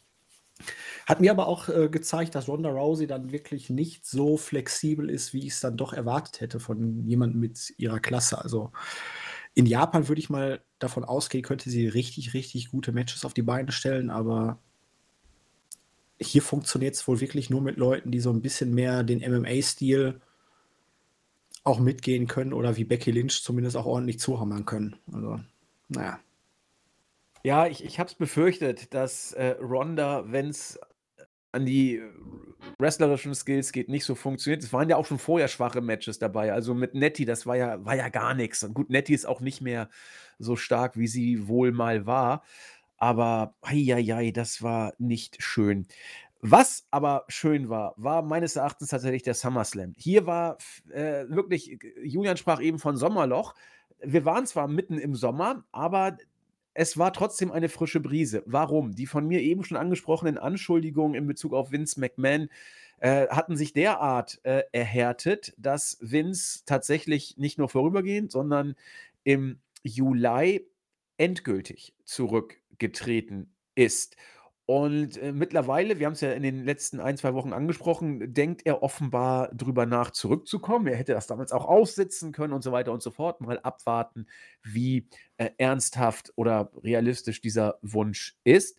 Auf jeden Fall war Vince dann weg und Hunter war Chef of Creative und im Hintergrund die großen Business-Entscheidungen, Nick Khan, der offensichtlich viele Props bekommt. Mittlerweile ist wohl auch in Sachen Vertragsgestaltung und Kündigungsschutz einiges in Sachen, äh, ja, Moderne verbessert worden. Zumindest ist man backstage aus dem Lockerroom voll des Lobes für, äh, Nick Khan und auch Stephanie McMahon. Die beiden sind jetzt da in charge. Und auf einmal war etwas Chris und ich haben's damals auch gesagt, man hätte sich's nicht vorstellen können. Alle wussten, alles ist endlich. Auch Vince ist nur ein Mensch, der, äh, irgendwann auch mal nicht da sein wird. Aber dann kam es alles viel früher, als man sich's dachte. Und dann war, wie gesagt, Hunter dabei. Und gut, der SummerSlam, der war storyline-mäßig aufs Gleis gesetzt. Da war nicht mehr viel zu machen. Aber man hat, finde ich, beim SummerSlam dann doch einigermaßen, gemerkt, dass da sich was getan hat. Die von Julian angesprochenen Zurückholaktionen, von denen viele nicht wirklich gestochen haben, muss man sagen, wurden da bereits angedeutet. Erstes Match, Bianca Belair gegen, äh, Becky Lynch. Chris und ich haben gehofft, dass, äh, Becky den Titel holen würde, weil er ihr einfach besser stehen würde in diesem Zeitpunkt. So dachten wir. Man ist mit Becky gegangen in einem wieder starken Match. Und danach, ja, kam Damage Control. Bayley kam, große Pops und ihre beiden, ja, äh, ich will mal sagen, NXT-Expertinnen, äh, Io Shirai, wie sie damals noch hieß, dann Io Sky Und äh, Chris, lass mich noch, ich Dakota jetzt nicht Kai. drauf. Dakota Kai, vielen Dank, unser persönlicher Liebling. Und da dachten wir, jawohl, jawohl, jetzt geht es mal groß nach vorne. Wir werden drüber sprechen. Logan Paul bekam sein Match gegen The Miz und hat großartig abgeliefert, eine Viertelstunde knapp. Wir waren, äh, also ich war sehr überzeugt, Logan Paul äh, ist einfach gut und das war nochmal nicht einmal sein stärkstes Match. Wir werden über das dritte Logan Paul Match aus dem Jahr 2022 noch zu sprechen kommen. Bobby Lashley gewinnt gegen Austin Theory, kurz und knackig. Ja, Austin Theory, wie gesagt, Kofferträger. Ähm, er hat gegen Bobby Lashley unter fünf Minuten verloren nach Aufgabe. Äh, die Mysterios gewinnen gegen Judgment Day. Na gut. Pat McAfee gewinnt gegen Happy Corbin. Na gut. Die Usos gewinnen gegen die Street Profits. Liv Morgan gegen Ronda Rousey haben wir angesprochen. Und dann Roman Reigns gegen Brock Lesnar. Für mich immer noch irgendwie das beste Last Man Standing Match, an das ich mich erinnern kann. Ich habe damals euphorisch, wie ich bin, fünf Sterne gegeben für das Ding. Und äh, ich, ich bleibe dabei. Ich glaube, Melzer war bei viereinhalb. Ähm, ja, also eigentlich eine ziemlich, ziemlich runde Show. Ich weiß nicht, Julian, hast du auch die Review mit uns gemacht oder nur die Preview? Ich glaube nur die Preview. Ich, ich glaube auch. Deswegen, äh, hast du es hast gesehen? Reigns gegen Lesnar? Oh, das war großartig, mit, wie der hinter in dem Ring saß, in diesem zusammengerissenen, mit dem Traktor und sowas. Ja, Meine ne? Fresse war das ein geiles Match. Ich, ich fand's auch geil. Chris und ich, wir waren ziemlich geflasht. Ja, das- Chris war ja generell von Brock und Reigns schon wieder nicht so angetan gewesen. Äh, aber als es vorbei war, ich glaube, du fandest es auch ziemlich gut. Ja, ich war, ich war begeistert. Also ich hatte ja das Glück, ähm, oder man kann es nennen, wie man will. Bei Raw gab es einen äh, Jahresrückblick anstatt einer Show. Ist auch irgendwie so eine Sache, die es, glaube ich, bei Vince McMahon nicht gegeben hätte. Ähm, und da hat man leider nicht das Ganze, aber man hat ein bisschen von diesem Match was gezeigt. Und ja, es ist. Ich, ich weiß nicht, ob das für mich das Match des Jahres ist, aber es ist sicher unter den Top 3. Es hat so viel Spaß gemacht, weil ich, ich wiederhole mich sehr oft, aber man hat gemerkt, Lesnar ging da hinein, hatte mega Bock. Als, also ich glaube, er hat einfach gesagt, ich will jetzt einen Traktor da reinfahren und Triple H hat gesagt, ja okay, mach das mal. Und man hat gesehen, okay, er hatte Bock, dann äh, wie er diesen Ring da mit dem Traktor aufgehoben hat und wie Reigns da runterfällt. Dann ein Cash-In-Versuch und dann das, die, die Abschlusssequenz, wo wo Paul Heyman sagt, jetzt äh, lass doch den Tribal Chief in Ruhe, da nimm die Titel, mach was du willst, dann gibt es den F5 gegen Heyman und das Ende, wo man dann Brock Lesnar unter diesen ganzen Dingen begräbt und bis 10 unten bleibt. Also ich muss sagen, von Anfang bis zum Ende hat hier alles gestimmt. Ähm, Lesnar hat ja irgendwie eine Promo gehalten auf seinem Traktor, hat, den, hat das Mikro weggeworfen und Reigns hat das einfach gefangen. Also man hat gemerkt, da war irgendwie alles Das war auch der. Moment überhaupt, wie der das Mikro Das gefangen hat. ne? Ohne eine Miene zu Das verziehen, als ob man es täglich macht. Das, und da hat er noch das Augenzwinkern gehabt. Ich habe das am Anfang gar nicht gecheckt. Ich so, gibt jetzt noch eine Promo von Reigns, aber daran, das hat man, ich habe das irgendwo dann bei Twitter gesehen nach dem Event. Also, das hier war ein richtig cooler Pay-Per-View, weil damals die Euphorie sehr groß war aufgrund von Damage Control, muss ich sagen. Und natürlich, und das haben wir beide auch sehr oft gesagt, ein guter Main Event macht ein Pay-Per-View nochmal geiler. Und hier hat vieles gepasst und die Matches, die nicht gepasst haben, werden halt überstrahlt durch sowas, was die beiden geliefert haben. Also absurd gut, absurd genial, hat so viel Spaß gemacht und ich erinnere mich immer sehr gern zurück. Und das, was WWE bei mir nicht so häufig schafft, ähm, sie liefern ein Matchup, das ich mir im Nachhinein sogar öfters wieder ansehe. Und das habe ich dieses Jahr mit zwei Matches gemacht. Das war Bianca Belair gegen Becky Lynch bei Mania und das war Roman Reigns gegen Brock Lesnar beim SummerSlam. Es ist äh, absolut äh, bemerkenswert. Vor allen Dingen Last Man Standing Matches, da kannst du so viel falsch machen. Und das hatte, glaube ich, von Anfang an ging es in die Vollen und wir haben 23 Minuten gehabt. Das ist äh, krass, ein, eine solche Stipulation kurzweilig erscheinen zu lassen. Ja, ähm, das war er dann also, der Startschuss in die ähm, Triple H-Ära. Und äh, sie zog sich dann eben fort bei Clash at the Castle, das man dann am 3. September hat stattfinden lassen. Ähm, hier würde ich tatsächlich auf das Match Roman Reigns gegen Drew McIntyre kurz zu sprechen kommen. Das ging fast 31 Minuten. Und ich weiß, der gute Dave Melzer fand es, fand es gut. Und Chris und ich konnten damit wenig, wirklich wenig anfangen. Es gab gefühlt 20 Minuten Stare-Downs rein in den Ring, raus aus den Ring, äh, irgend Punch, dann wieder zurück. Äh, ich weiß nicht, Julian, hast du es gesehen? Wir konnten damit irgendwie wenig anfangen, obwohl es von vielen positiv bewertet wurde. Äh, unser Favorit war ein ganz anderes Match, aber erstmal würde ich äh, dich befragen wollen, ob du es wahrgenommen hast, Reigns gegen McIntyre. Es war halt ein McIntyre-Match, würde ich mal behaupten. Ja. Gestrecktes McIntyre-Match. Ja, also das zieht sich halt auf wie ein roter Faden durch seine Karriere. Er ist halt der Randy Orton der Neuzeit, wenn ich ja. das mal ein bisschen ähm, böse sagen darf. Also, ja, eigentlich, äh, McIntyre ist immer, wirklich immer äh, äh, bemüht, in Anführungszeichen, positiv bemüht. Orton hat ja teilweise gar keinen Bock. Ja, also ich will es auch nicht auf den Bock schieben, aber er hat eine sehr, sehr langsame und gemächliche Matchführung. Das stimmt. Und alleine schon, wenn er mit ähm, Ursula oder ähm, Roswitha oder wie heißt das Schwert da? Warte, wie hieß das Schwert? Äh, Frances nee, Francesca war die Trompete. Ähm, ja, ja siehst du? Ja, genau. Wenn er mit dem Schwert dann da rumläuft und mit dem Schwert dann da rumfuchtelt. Also, Angela das ist ja so eine grundsätzliche Geschichte im Wrestling mit Waffen, äh, wo man von vornherein weiß, okay, die werden eh nie eingesetzt und wenn jemand damit ansetzt, dann geht es eh nie durch, weil es ist lächerlich.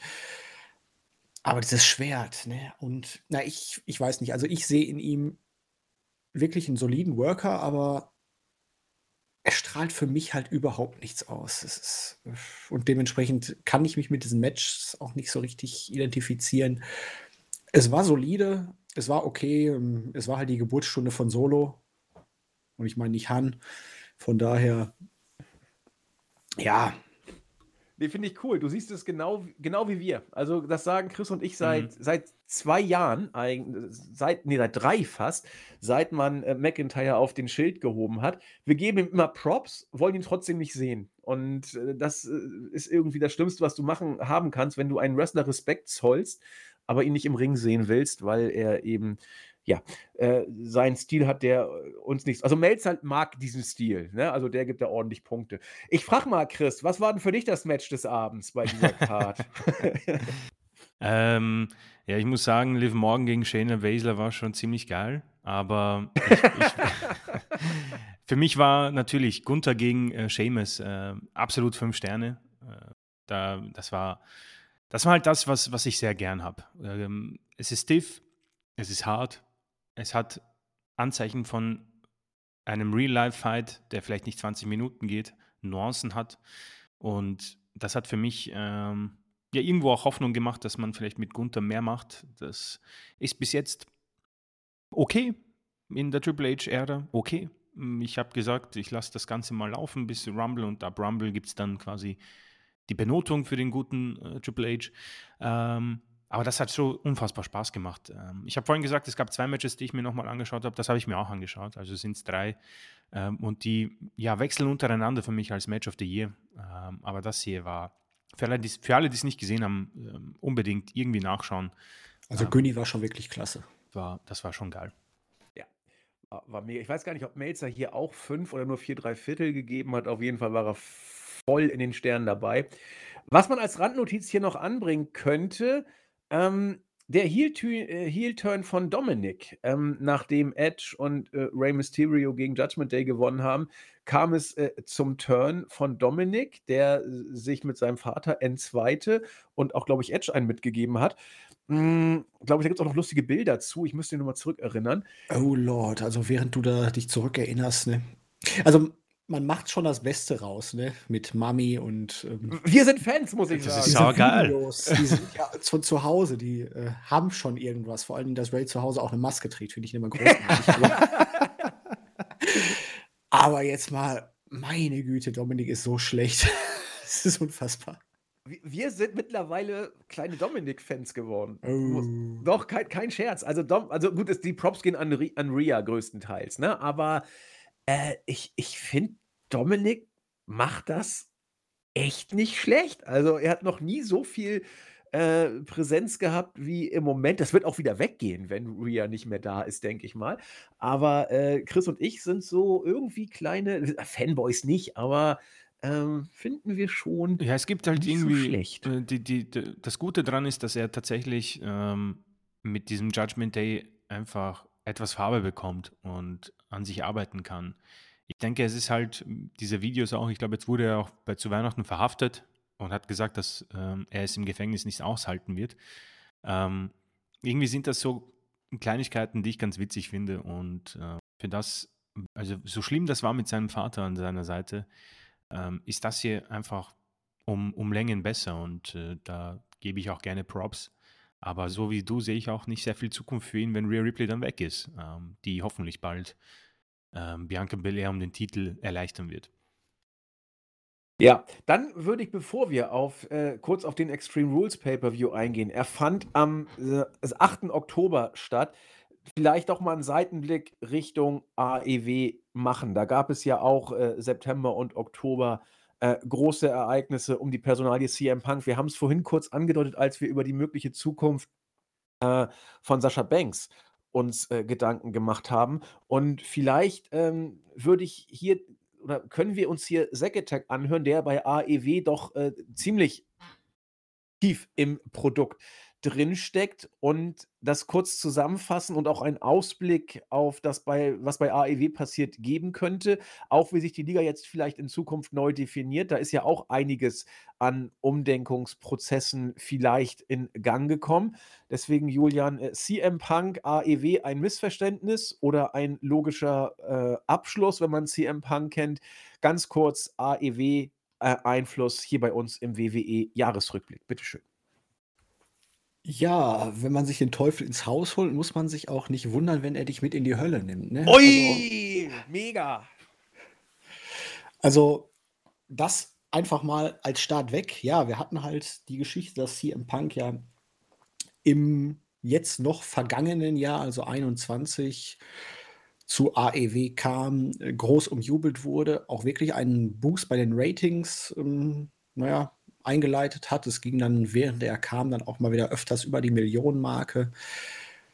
Es war ein großer Hype da. Es war so die Zeit, als gefühlt ja, viele AEW, äh, Ex-WWEler dann reinkamen. Brian Danielson, Adam Cole. Ähm, man hatte auf einmal richtig ordentlich Star Power da. Es war Momentum da.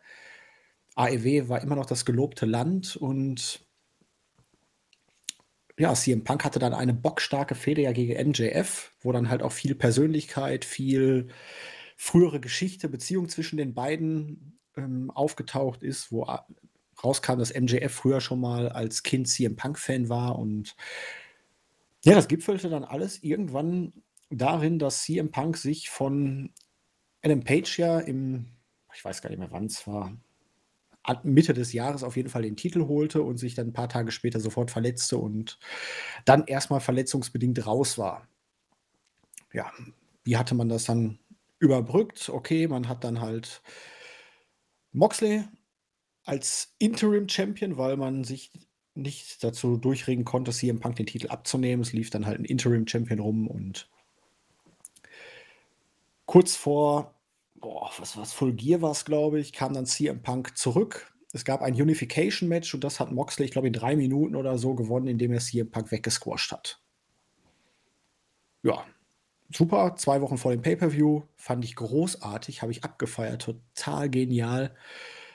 Macht äh, absolut keinen Sinn, dass man dann zwei Wochen später nochmal ein Match aufbaut, zumal ja Punk dann da auch wieder die Verletzung gesellt hat und das Match vor allen Dingen wegen seiner Verletzung verloren hat. Nichtsdestoweniger hat man das Match dann halt nochmal gebuckt. CM Punk hatte dann auf einmal keine Verletzung mehr. Es war alles wieder in Butter. Es lag nur an seinem Kopf. Er hatte ein bisschen psychische Bedenken, psychische, naja, ich will nicht sagen Probleme, aber man hat das Ganze dann ja auch somit ins Rollen gebracht, dass Ace Steel als guter Freund dann in den Shows war und an sein Gewissen appelliert hat, für was er denn steht. Das Match gegen Moxley beim Pay-Per-View hat er dann am Ende gewinnen können. Und dann gab es halt diese ominöse Pressekonferenz danach, wo er gegen The Elite, also Young Bucks, Kenny Omega, hm, auch Colt Cabana, mit dem er ja schon seit Jahren verfeindet ist, nachdem die beiden ja früher beste Freunde waren und dann einen Gerichtsstreit hatten, dann böse ausgeholt hat. Der gute Tony Khan war ein bisschen perplex, hat sich nicht dazu durchringen können, das Ganze zu unterbrechen oder CM Punk irgendwie davon abzuhalten, weiter auszuholen und Nachdem Punk dann auch noch Adam Page und praktisch eigentlich gefühlt das ganze Roster dann auseinandergepflückt hatte, gab es dann halt diesen Backstage-Vorfall, wo es zu irgendetwas gekommen ist. Niemand weiß ja genau, was passiert ist. Niemand darf darüber sprechen, aber wir wissen auf jeden Fall, dass Kenny Omega von ähm, Ace Steel gebissen wurde, dass Türen eingetreten oder geöffnet wurden, dass CM Punk wohl den ersten Schlag ausgeholt hat gegen einen der Young Bucks und dass das Ganze dann eskaliert ist und CM Punk wurde seitdem nicht mehr gesehen. Sie Elite waren, ich glaube, einen knappen Monat oder anderthalb suspendiert, sind mittlerweile wieder da und in einer Titelfehde gegen das Death Triangle um die Trios-Titel. Und wir werden CM Punk wohl nie wiedersehen. Und so haben wir es jetzt, dass CM Punk schon bereits zwei Titelgewinne von AEW hat deren Gesamtlänge, glaube ich, drei Tage betrug, während andere Leute halt wirklich lange für ihren ersten Titel kämpfen müssen oder überhaupt noch keinen Titel bekommen haben. Und ja, es gab viel schlechte Publicity über die Promotion. Es hat letztendlich nicht dafür gesorgt, auch jetzt mal ein Jahr in der Rekapitulation, dass irgendetwas besser geworden ist. Und insgesamt muss man auch natürlich jetzt festhalten, dass sich AEW in einem Jahr befindet, wo es echt ein bisschen schwierig geworden ist. Ich gucke weiterhin regelmäßig die Shows, aber man merkt halt, dass Tony Khan halt doch kein Booker ist und ich glaube, er sich auch ein bisschen zu viel zumutet, dass man Ring of Honor dann gekauft hat, dass dann halt mehr Ring of Honor als AEW in den Shows präsent war, hat nicht gut getan und das halt auch viele Booking-Entscheidungen am Ende. Du hast halt ein sehr, sehr überfülltes Roster.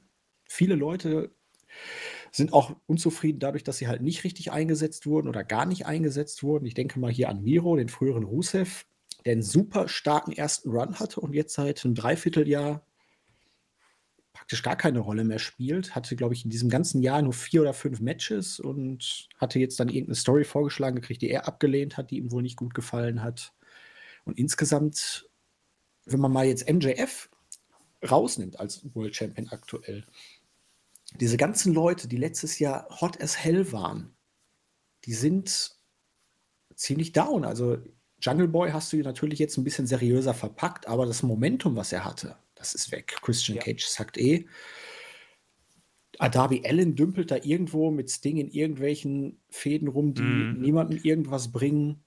Das House of Black, mega over, grandiose Geschichte eigentlich, aber ist auch völlig äh, random. Was macht Brian eigentlich, Brian Danielson? Ist das so ein Oberbringer? Er hat ja immer Fäden und verliert aber große Matches, habe ich immer den Eindruck. Ja, jetzt im Moment ist er, glaube ich, wieder auf MJF drauf los, weil er William Regal aus den Shows gehauen hat. Auch die Art und Weise, wie man das gelöst hat, also. Das war oh. ziemlich schlecht, finde ich, muss ich sagen. Ja, vor allen Dingen, dass William, niemand kauft William Regal ab, so dumm zu sein. Das war richtig schlecht. Ja, ja. Und auch diese ganz, also wenn ich mir jetzt das neueste Stable hier von Swerve Strickland da angucke, was für eine Freakshow, die sich da zusammengebastelt haben, da modelliert man auf einmal auch neue Leute um, die man vorher noch in einem Stable hatte, ohne irgendeine Begründung. Also es ist schon nachhaltig in gewisser Weise, aber Tony Khan braucht Hilfe, sollte sich, glaube ich, wieder ein bisschen mehr auf die Wrestler selber auch verlassen und muss halt auch mal gucken, dass er wirklich das Roster ein bisschen entschlackt. Das hört sich jetzt natürlich wieder ein bisschen dramatisch an, aber es ist im Moment einfach so, dass vieles irgendwie dahin dümpelt. Du hast halt nichts, was dich irgendwie greift und die Fäden sind belanglos. Es ist kein Momentum mehr da. Das Publikum, man sieht jetzt auch, die Hallen werden nicht mehr so voll. Es ist die Euphorie ist nicht mehr so da. Und seitdem jetzt Triple H das Ruder auch ein bisschen herumgerissen hat, ist natürlich jetzt auch wieder bei den Leuten dann selber so die Erkenntnis da, hm, vielleicht kann ich ja doch bald wieder zurück. Es ist jetzt nicht die einzige Möglichkeit, die mir noch geblieben ist. Und ich weiß nicht, wie es euch geht. Ähm, es ist so eine Frage. Aber glaubt ihr, dass der Abgang von Cody Rhodes ein bisschen ein Genickbruch war für AEW? Nein, ich glaube nicht, dass Codys Abgang der Genickbruch war. Ich glaube, dass die Ereignisse äh, um CM Punk und äh, wie man AEW intern damit umgegangen ist, ein Auslöser war und wie, wie äh, Julian schon sagte, äh, das äh, immer größer werdende Roster und der Faktor, dass Tony Khan schlicht äh, im Moment überfordert ist. Also Vince McMahon-mäßig, er will alle Fäden äh, in der Hand halten. Und wenn du alle großen Shows bookst, äh, AEW, Dynamite, Ring of Honor dazu geholt hast, dann noch Dark und wie sie alle heißen, dann, dann kriegst du Probleme. Oh, bitte? Und er hat ja auch noch einen Footballclub. Und Football. Ja, Fulham, so. ja. Dann, dann, dann, dann, bekommst du Probleme. Und ich glaube, das alles äh, ist in, in der zweiten Jahreshälfte 2022 ganz krass an die Oberfläche gekommen. Äh, ich glaube, als Cody äh, bei, bei WrestleMania aufgetreten ist, das wird AEW nicht groß gejuckt haben. Da hatte man noch ganz andere äh, Eisen im Feuer und es lief. Aber irgendwie so CM Punk war für mich so der, der Bannbruch. Seitdem fühlt sich WWE an wie das, was AEW früher war, nämlich als die Alternative für die Worker. Äh, Hunter ist das, was Tony Khan vor zwei Jahren war mittlerweile. Also äh, Cody ist zurückgegangen, hat es vorgemacht. William Regal ist zurück. Miro deutet es immer wieder mal an, dass er gerne zurück will. MJF gefühlt seit, seit er bei AEW ist. Äh, also das, das ist schon interessant, wie sich da die, die, die das Momentum so ein bisschen äh, verschoben hat. Und ich glaube, 2023 wird für AEW ein wichtiges Jahr, könnte ein Knackpunktjahr werden. Ja? ja, also es ist jetzt auch nicht alles schlecht. Man hat gute Sachen gemacht. Also, wenn ich mir jetzt beispielsweise auch anschaue, wie man es geschafft hat, hier äh, die Champions im Moment overzubringen. Ne? Sesame Daddy, er ist, also, ist ein großartiger Act. Ja, das ja. geht übelst ab. Aber ja. wenn man sich dann anschaut, die sind Tag Team Champions und die, die Fäden mit Leuten jetzt hier wie äh, den Gun Boys da, ähm, jetzt im Moment mit Lethal und mit Jared, schau, wenn man sich anguckt, was die für Tag Teams haben und dann haben die Fäden gegen Teams, wo ich mir denke, die haben noch nicht mal irgendwo was in Titelnähe zu suchen. Also Jared und Lethal, großartige Heels. Aber zumindest, also mit Dat und dieser Freakshow von diesem großen Inder dann dabei, oh, das ist kein Eck, den ich heutzutage sehen will. Auch Wardlow, man hat ihn nach dem, man ihn von MJF getrennt hat, komplett gekillt. Der ist völlig random ja. geworden. Ricky Starks hatte jetzt mal eben wieder seinen Moment, wo er dann halt das Titelmatch hatte und alles. Aber nach dem Split von Hobbs, da war er zwei Monate komplett weg, obwohl er nach dem, da hat er eine Promo gehalten nach diesem Split. Der war unfassbar over, der war hot as hell, hat dann das Match verloren und war dann erstmal weg. Also, das sind so Sachen, begreife ich nicht. Jade Cargill. Ja, man möchte mit ihr einen Star aufbauen, aber sie ist halt ziemlich grün, sie ist nicht gut im Ring und sie hatte vielleicht zwei oder drei Fäden jetzt in diesem ganzen Jahr, die ein bisschen etwas größer waren, aber letztendlich war das alles irgendwie nie irgendwas, wo man auch gedacht hätte, okay, da könnte jetzt mal ein Titelwechsel kommen. Jamie Hater ist, macht man im Moment alles richtig, over as hell. Finde ich sehr gut, dass sie den Titel gewonnen hat. Mit Britt Baker und Tony Storm. Aber du siehst halt, sobald jemand auch keinen Titel da hat, da sind sie komplett weg, weil einfach das Roster zu dicht ist. Wenn ich mir angucke, jetzt hatte Shida mal wieder, Shida in diesem anderthalb Jahren Pandemie, der Topstar, danach eigentlich aber nie wieder eine relevante Fehde großartig gehabt. Die einzige, die da noch ein bisschen raussticht, ist Britt Baker, aber ansonsten ähm, auch Tony Storm jetzt ist zwar immer noch irgendwie da, aber irgendwie dann auch überhaupt nicht. Athena ist völlig verpufft, bis man ihr jetzt den Ring of Honor Titel gegeben hat. Mercedes Martinez ist wieder weg. Ähm, du hattest zwischendurch, hattest du ja auch schon mal hier Leute aufgebaut. Hier Penelope Ford ein bisschen nach oben oder hier Jenna äh, NRJ oder so, auch Ty Conti. Den würdest du aber zum aktuellen Zeitpunkt absolut nicht mehr zutrauen, dass die glaubhafte Herausforderer auf dem Titel sind. Und da gibt es halt deutliche Probleme. Und irgendwie schafft man es halt im Moment nicht so, den Bogen da zu spannen, Euphorie zu entfachen, einen Hype zu erzeugen auch wieder und es ist generell irgendwie auch äh, gute Fäden zu machen. Es ist auch irgendwie eine komische Stimmung, kommt mir vor. Also zum Beispiel FTR. Ähm, ich weiß nicht, ob man die wirklich gut genug einsetzt, weil mit denen hat man, glaube ich, das beste Tag-Team im Moment. Überhaupt nicht. Die hat man jetzt das letzte halbe Jahr naja, vor die Wand gefahren will ich nicht sagen, dafür sind sie einfach zu gut, aber halt einfach nicht richtig eingesetzt. Jetzt haben sie gegen die ROH-Titel verloren, jetzt haben sie die äh, Triple A-Titel verloren, jetzt haben sie gegen die äh, S-Boys da verloren irgendwie. Ähm, aber die liebäugeln ja auch die ganze Zeit, dass sie den Vertrag nicht verlängern. Vielleicht ist das jetzt auch wieder so ein bisschen eine Strafe, aber die waren so over und. Ja, es ist für mich das beste Tag-Team im Moment im Wrestling und es wird ziemlich verhunzt.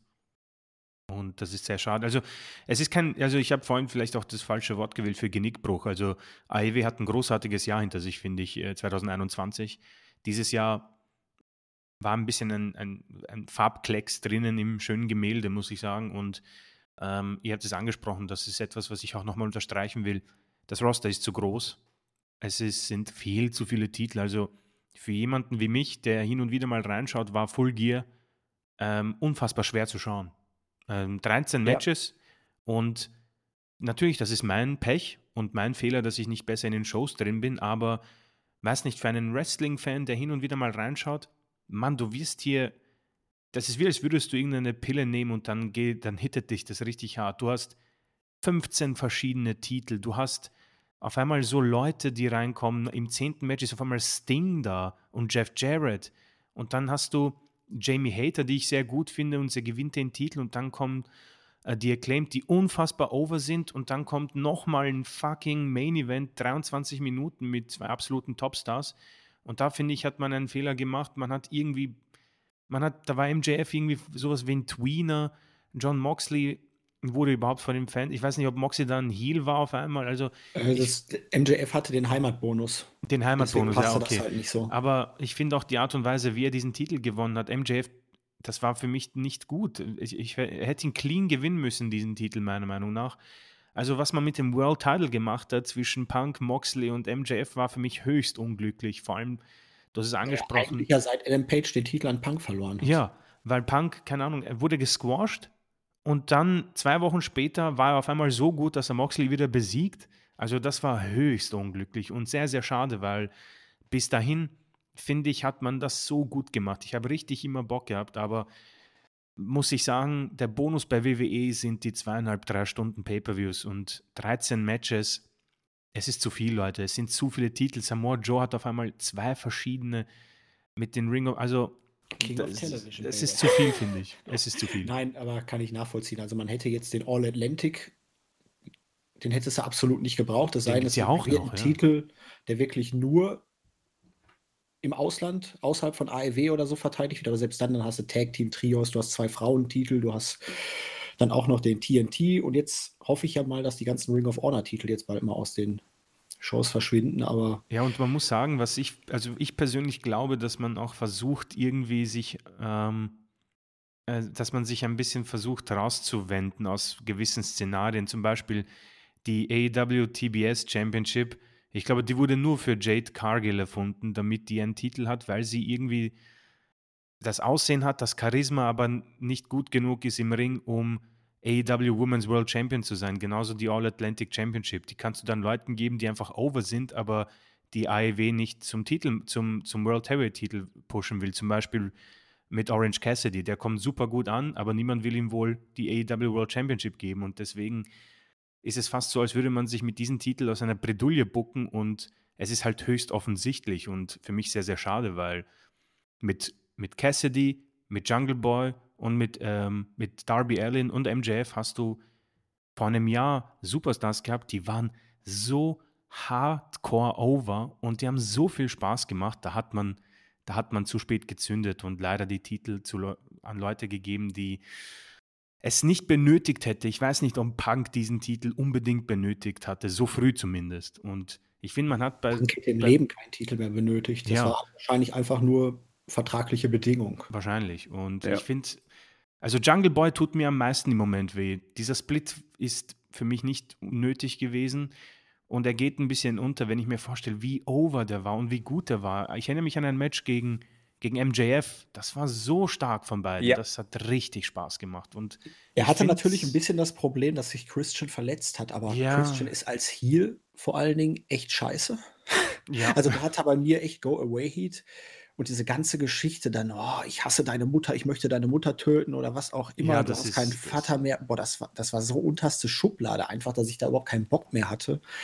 Dann das Match gegen Luchasaurus war super, aber so die ganze ja, Fehler und jetzt auf einmal verbrüdet er sich mit Hook, ähm, wo ich mir denke, ja, wohin mit? Wo, wa, ja. was, was, soll man damit anfangen? Man kann es nicht greifen. Und das ist, das ist irgendwie schade, weil du hattest da, auch Darby Allin, das ist ganz süß mit Sting, aber es, es, der Zenit die drehen sich im Kreis. Das ist alles gut und schön, aber Darby Allin muss weiter vor. Der muss weiter vor in die Kartregion.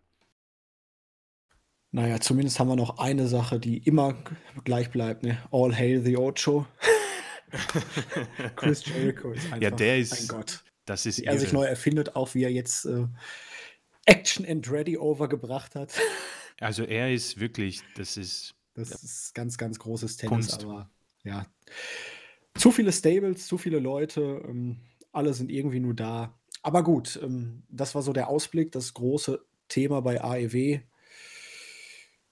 Ansonsten fällt mir da jetzt auch nicht mehr ganz so viel zu ein, was wir jetzt noch besprechen könnten. Ich würde mal sagen, wir springen noch mal wieder zu WWE zurück. Ich übergebe mal wieder an den Andi. Vielen Dank. Also, ich glaube, wir haben es auch gut gecovert, die ganze Geschichte, so wie man das im Jahresrückblick zumindest kurz ansprechen könnte. Eine weitere Facette, das ist aber auch immer persönliche Sichtweise. Ähm, manchmal ist es bei AEW fast schon äh, der Todeskuss, wenn du einen Titel gewinnst. Das äh, Booking der Champions ist auch nicht immer äh, großartig, gerade im Midcard-Bereich. Frage bei Wardlow nach, der kann da auch ein Liedchen von singen und er ist nicht der Einzige. Aber das, äh, wie gesagt, äh, will ich hier nicht weiter vertiefen. Ja, äh, Julian hat schon gesagt, gehen wir zu WWE zurück und äh, auch da nehme ich auf Chris Bezug, der, jetzt kriege ich wieder bestimmt Ärger von Rigel, aber nehme ich in Kauf, das nehme ich auf meine breiten Schultern. Die äh, Länge von WWE-Shows, zwei, ein Viertel, äh, zwei, drei Viertel bis äh, dreieinhalb Stunden, das ist, das ist wirklich gut. Also das, das guckt sich locker, flockig weg. Und äh, da ist dann AEW, das ist wirklich da wie eine, wie eine Arbeit. Da musst du wegarbeiten, so AEW Pay-Per-Views, weil sie schon von der Länge ähm, äh, richtig ein Brett sind. Und ja, kann man in Etappen gucken, aber ich will doch kein, ich will doch auch kein Fußballspiel in Etappen gucken. Ich will das als Event weggucken, aber da scheiden sich die Geister. Ich glaube, soweit kann man sich vielleicht einigen, dass wir uns äh, nicht einigen. Ja, wir sind bei WWE wieder im äh, Tagesgeschäft und sind bei Extreme Rules mittlerweile angekommen und hatten da ein Pay-per-View, bei dem wirklich viel Schrott dabei war. Äh, zwei gute Matches erinnere ich, wobei, naja, gut ist immer so eine Sache, aber doch, man wird es wohl machen können. Also die Brawling Brutes gegen Imperium war das, was wir wollten. Ich fand es richtig gut. Chris fand es, glaube ich, sogar noch einen Ticken besser. Mhm. Er war auch hier mit, mit äh, ganz hohen Sternewertungen dabei. Wir haben es im Vorfeld, äh, haben uns sehr drauf gefreut auf das Good Old Fashioned Danny Brook Match und sie haben auch definitiv abgeliefert. Es gab auf die Rübe von Anfang an. Ronda Rousey gegen Liv Morgan. Oh je. Äh, wir haben damals gesagt, gut, man hat Liv Morgan vom Titel dann äh, erlöst. Ronda hat ihn bekommen. Viel besser ist es dann aber auch nicht geworden. So viel dazu. Leider Gottes gab dann Karrion Cross auch äh, sein Pay-Per-View-Debüt, nachdem er bei Clash at the Castle noch mit einem Becher auf Drew McIntyre geworfen hat, stieg er hier in den Ring. Und äh, wir haben gesagt, er muss gewinnen, aber er muss eigentlich, muss er squashen. Er hat gewonnen in keinem guten Match. Es war ein Strap-Match, was das Ganze eh schon problematisch macht. Und Drew McIntyre sah aus wie der Star, der den kleinen dummen Jungen mal gewinnen hat lassen. Nicht gut. Karrion Cross hat sich davon nach äh, Chris und mir nie erholt, dümpelt jetzt irgendwie rum. Äh, eigentlich ist er auch gar nicht mehr wirklich da. Er sucht sich jetzt TikTok den nächsten Gegner aus. Äh, wer immer es ist, er wird sich totlachen. Rey Bianca- Mysterio. Ja, er wird sich totlachen. Ähm, interessant hier, Bianca Belair gegen Bailey. Äh, Leitermatch äh, war gut. Äh, wir waren traurig, dass Bailey nicht gewonnen hat. Man hätte hier eigentlich zünden müssen, um Damage Control auf ein äh, höheres Level zu bringen. So sind sie für uns, wir nennen sie die Fahrstuhl, äh, das Fahrstuhl-Stable. Mal gewinnen sie, mal verlieren sie. Hier hat man es nicht nur nicht gemacht, dass man mit Bailey geht, man hat Damage Control hier erledigt, denn Bianca Belair hat das ganze, äh, ganze Damage Control Stable hier in einem Abwasch besiegt. Einige Spots, ich erinnere mich äh, auch an den Podcast, waren mir too much. Äh, hier hat man es ein bisschen übertrieben mit dem, ja, mit dem Spektakulären. Äh, Finn Balor in einem erbärmlichen I-Quit-Match gegen Edge, wo es dann gegen die Ehefrau ging. Fürchterlich, fürchterlich. Aber hier fing es dann zumindest an, dass Rhea Ripley äh, immer mehr an äh, ja, Potential und äh, äh, Profil äh, gewinnt. Matt Riddle gegen Seth Rollins was something else. Mir gab es wenig. Riddle gewinnt und wird aus den Shows geschrieben. Die Gründe sind bekannt. Ähm, ja, Chris, wir fanden irgendwie so, so schwer greifbarer Pay-Per-View, hast du sehr schön gesagt. Ich weiß nicht, Julian, hast du viel von dem Match gesehen, insbesondere Main Event, oder ist dir irgendwas hängen geblieben an dieser doch sehr wechselhaften Show? Welcher Pay-Per-View war es jetzt nochmal? Äh, Extreme Extreme Rules. Ach, Extreme Rules, ja. Ähm, ähm, boah. Also das Strap-Match fand ich echt scheiße. Wir auch. War wirklich schlimm. Liv Morgan war sehr bemüht. Ja. Ähm, man, Damage Control hat man auf jeden Fall gekillt damit, ja, das ist Ja. richtig. Das ist richtig. Die sind bei mir jetzt auch irgendwie. Das hat jetzt auch nicht geholfen. Das, das kann man jetzt schon mal wieder äh, den Bogen zu Raw noch spannen. Du lässt sie gegen alles und jeden verlieren. Dann verliert sie ja auch gegen Alexa das Number One Contenders Match dann da, ne? Nur um dann irgendwie durch so einen kleinen Eingriff auf einmal gegen Becky Lynch zu, gew zu gewinnen. Also klar, du hast es gemacht, damit Bailey jetzt mal wieder ein bisschen relevant bleibt. Und Becky wird die Niederlage jetzt nicht so schaden, sag ich mal, aber ja, entweder lässt du sie untergehen oder du lässt sie untergehen. Ne? Also. Fand ich jetzt ein bisschen komisch, dass man ihr jetzt da den Sieg wieder gegeben hat. Klar, die Geschichte mit Becky ist jetzt so eine Übergangsfehde, aber nach dem großen Tara beim SummerSlam muss ich doch ehrlich gesagt eingestehen, bin ich ziemlich enttäuscht, was man aus Damage Control gemacht hat. Ich feiere die grundsätzlich für ihre Art, wie sie auftreten und so. Das finde ich immer noch ganz gut, aber die Glaubwürdigkeit, die ist natürlich weg und Bailey kommt mir in dem Gimmick jetzt auch echt zu weinerlich rüber. Muss ich ganz ehrlich sagen. Dakota Kai, Io Sky, ähm, großartige Sidekicks. Gerade wenn äh, Io dann wieder irgendwas auf Japanisch sagt und dann, ja, klasse. ist, ein, ist ein guter Act, aber äh, gut, man hätte Bailey jetzt auch nicht unbedingt den Titel geben müssen, aber besser sie als Bianca im Moment. Aber ja, es kommt halt immer darauf an, was man letztendlich mit den Leuten vorhat. Aber ich hätte Bailey jetzt eine andere Fehde gegeben und hätte sie jetzt vor allen Dingen dann entweder, wenn sie schon bei diesem Ladder-Match verliert, dann verliert sie auch alleine. Dass man jetzt alle drei praktisch da geopfert hat, um Belair noch stärker aussehen zu lassen, fand ich jetzt unnötig. Und sonst weiß ich gar nicht mehr, was sonst noch war bei dem. Stimmt, der Street Fight, der war ganz okay. Ja, und Daniel Cormier war auch zu sehen. Das war schön. Aber äh, war gefühlt nicht zu sehen. Die Kamera hat immer versucht, um ihn wegzuschalten. Äh, schalten. ich weiß nicht genau, warum, aber müssen wir ja auch nicht. Ja, Bray. Wyatt äh, hat ja seine Rückkehr gegeben. Ja, Chris, das würde ich dir Ach, gerne den geben. gibt es ja auch noch. Das, das gebe ich dir, Chris. Ich habe mehr als genug über Bray Wyatt gesagt. ich weiß nicht, mich, mich würde, um ehrlich zu sein, wirklich interessieren, was Zack Ja, Also, doch, mich auch. Weil Stimmt. ich denke, meine Euphorie war bei Extreme Rules schon sehr hoch. Ich, ich fand die Inszenierung sehr, sehr cool mit den ähm, Wyatt-Charakteren, quasi auch so von seinem Firefly Funhouse. Und irgendwie war da für mich natürlich die Hoffnung auch aufgrund des Au- Rücktritts von Vince McMahon. Mittlerweile, muss ich sagen, bin ich sogar genervt und enttäuscht. Aber mich würde es interessieren, was sagt er zu Bray Wyatts Charakter und ähm, seiner, ja, seiner WWE-Zeit generell zu sagen hat. Oh, da habt ihr mich. Ähm, ja, äh, ganz ehrlich, ich, ich finde es. Ich, ich bin da bei euch. Also, ich fand das Comeback sehr gelungen. Ich fand es sehr gut inszeniert.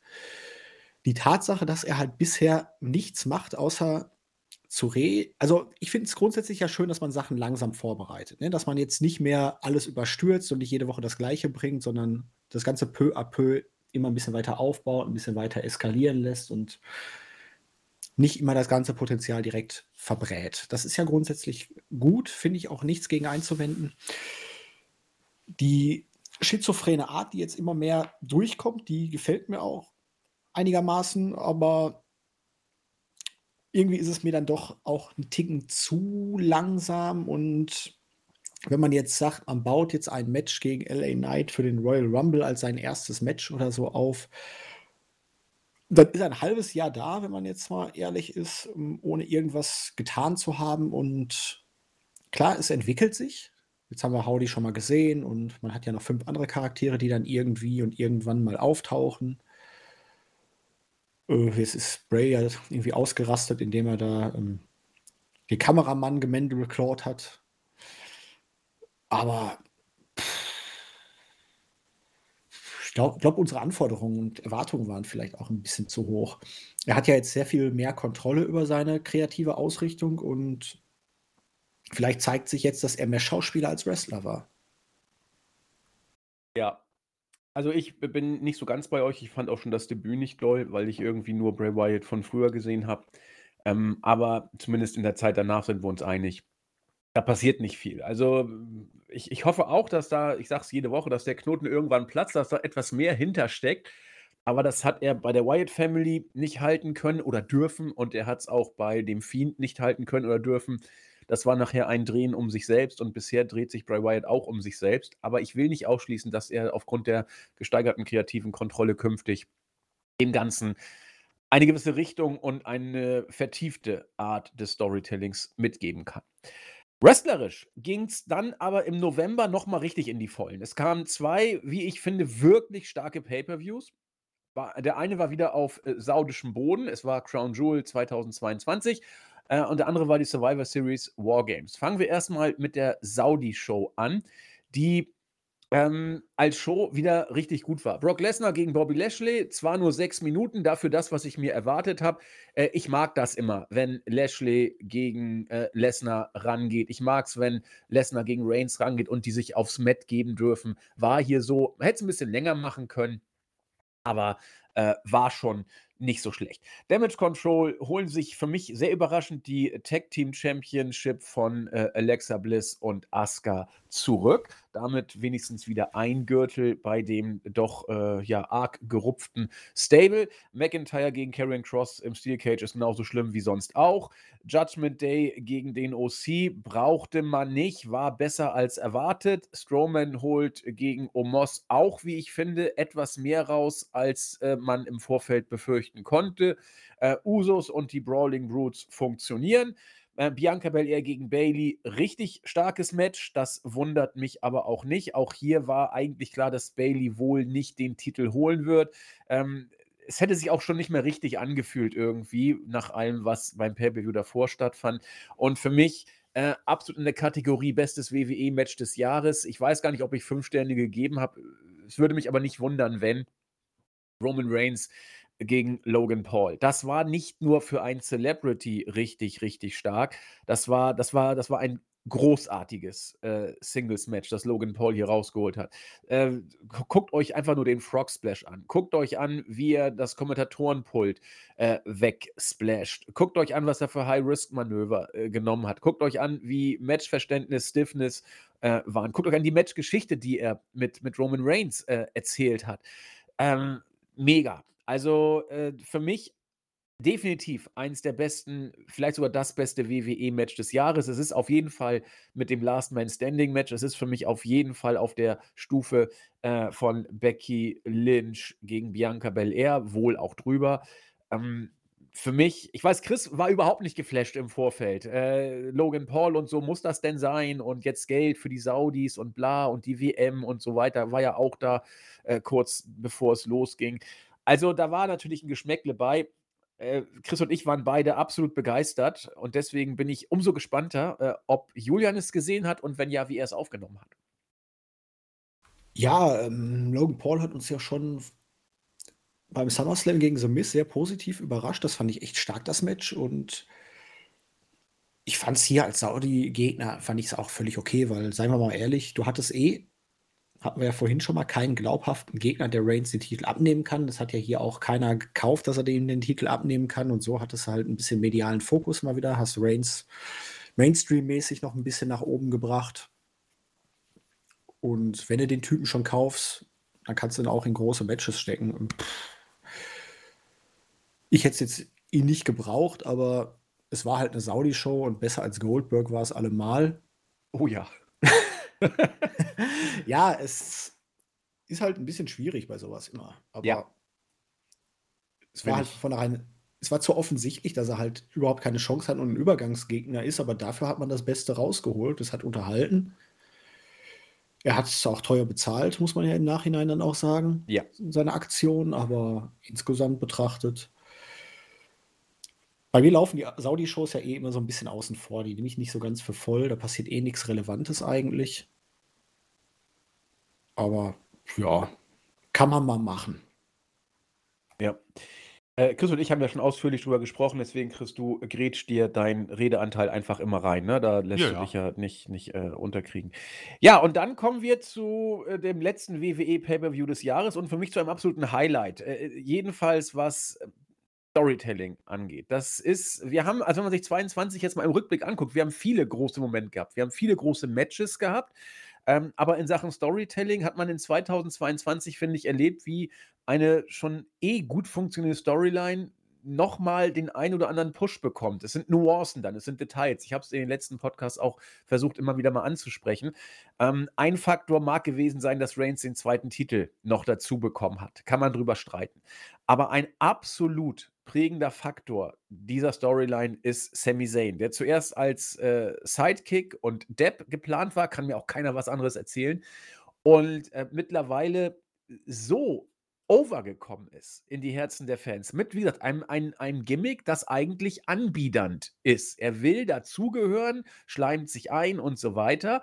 Ähm, mit eigentlich dem, dem schleimigsten Gimmick, das man sich vorstellen kann, äh, wird er face-mäßig von den Fans akzeptiert. Was die WWE seit Jahren im Facebooking-Stil nicht geschafft hat, NXT nehme ich mal raus, äh, das schafft äh, Sami Zayn hier in einer Position, aus der man es eigentlich nicht schaffen kann. So ähnlich wie damals New Day auch. Man hat sie 2014, ist ewig her, als Faces versucht zu pushen, hat überhaupt nicht geklappt, hat man sie fallen lassen, dann sind sie als Heels overgekommen und zwar Face-mäßig. Genauso Sami Zayn. War zuerst ein Heel, hat Go-Away-Heat bis äh, langweiligen Heel-Heat gezogen und irgendwann hat er sich selbst overgebracht. Das kriegen nicht viele hin. Ich habe den Vergleich oft gezogen. Daniel Bryan hat es geschafft, New Day haben es auf ihre Art und Weise geschafft, RK Bro auf einem anderen Level auch, aber auf einem ganz krassen hohen Level hat Sami Zayn geschafft und das deutet an, was der Mann einfach kann. Und ich freue mich so sehr für ihn, dass er es dann jetzt äh, quasi hinten raus geschafft hat, WWE auch noch seinen Stempel aufzudrücken. So viel der Vorrede. Das ganze, der ganze Pay-per-View hatte den roten Faden, der von Sami Zayn und der Bloodline bestimmt war. Man hat es in der SmackDown-Ausgabe zuvor angedeutet, dass Sami Zayn sich mit Owens unterhalten hat. Roman Reigns äh, stellt ihn zur Rede und sagt: Hier, warum lügst du mich an? Und so. Ich bleibe immer noch dabei, dass das die Wurzel ist, die zum Turn führen wird. Und zwar wird Reigns sich gegen Zayn stellen, weil er die Familie angelogen hat. Äh, nicht die ideale Situation. Geiler wäre es, wenn Zane selber turnen würde, aber ich bleibe dabei, weil es einfach so erzählt wird. Mal gucken, was passiert. Und dann haben wir im Main Event das für mich äh, fast beste, besterzählte WWE-Match des Jahres gehabt. Äh, der Star war hier nicht Roman Reigns, der Star waren erst recht nicht die Brawling Brutes, Drew McIntyre äh, oder äh, Kevin Owens, der noch dazugekommen ist. Der Star war äh, Sami Zayn, der mehrfach äh, Jay Uso äh, gerettet hat, der Jay Uso den Elfmeter ohne Torwart nachher hingelegt hat, der den Helluva-Kick ins Ziel gesetzt hat und dann Jay Uso den äh, Splash ansetzen lassen durfte. Reigns war hier immer da, auch als es dann hieß, wer geht in den Ring, hat äh, als äh, Jimmy Uso rein wollte und seinem Bruder helfen wollte, hat äh, Reigns nur gesagt nein und hat äh, dann Sami Zayn vorgeschickt. Das sind so Nuancen, die einfach funktionieren. Es funktioniert selten bei WWE, aber in dieser Storyline funktioniert alles. Das war, wie gesagt, großartig. Wenn man sich ein Match nochmal angucken möchte aus WWE 2022, würde ich das hier nennen. Mit den von uns bereits äh, angesprochenen Matches kann man hier wenig falsch machen. Ansonsten haben wir ein, geht so, äh, Women's Match gesehen, äh, wurde von Melzer und vielen Fans besser wahrgenommen als von Chris und mir. Wir haben hier ziemlich viele Botches gesehen, äh, sind da aber wohl in der Minderheit, was das angeht. AJ Styles, Finn Balor haben ein Match rausgehauen, das wir so nicht mehr erwartet haben. Zumindest Chris und ich fanden es richtig gut. Ronda Rousey gegen Shotzi war wenig.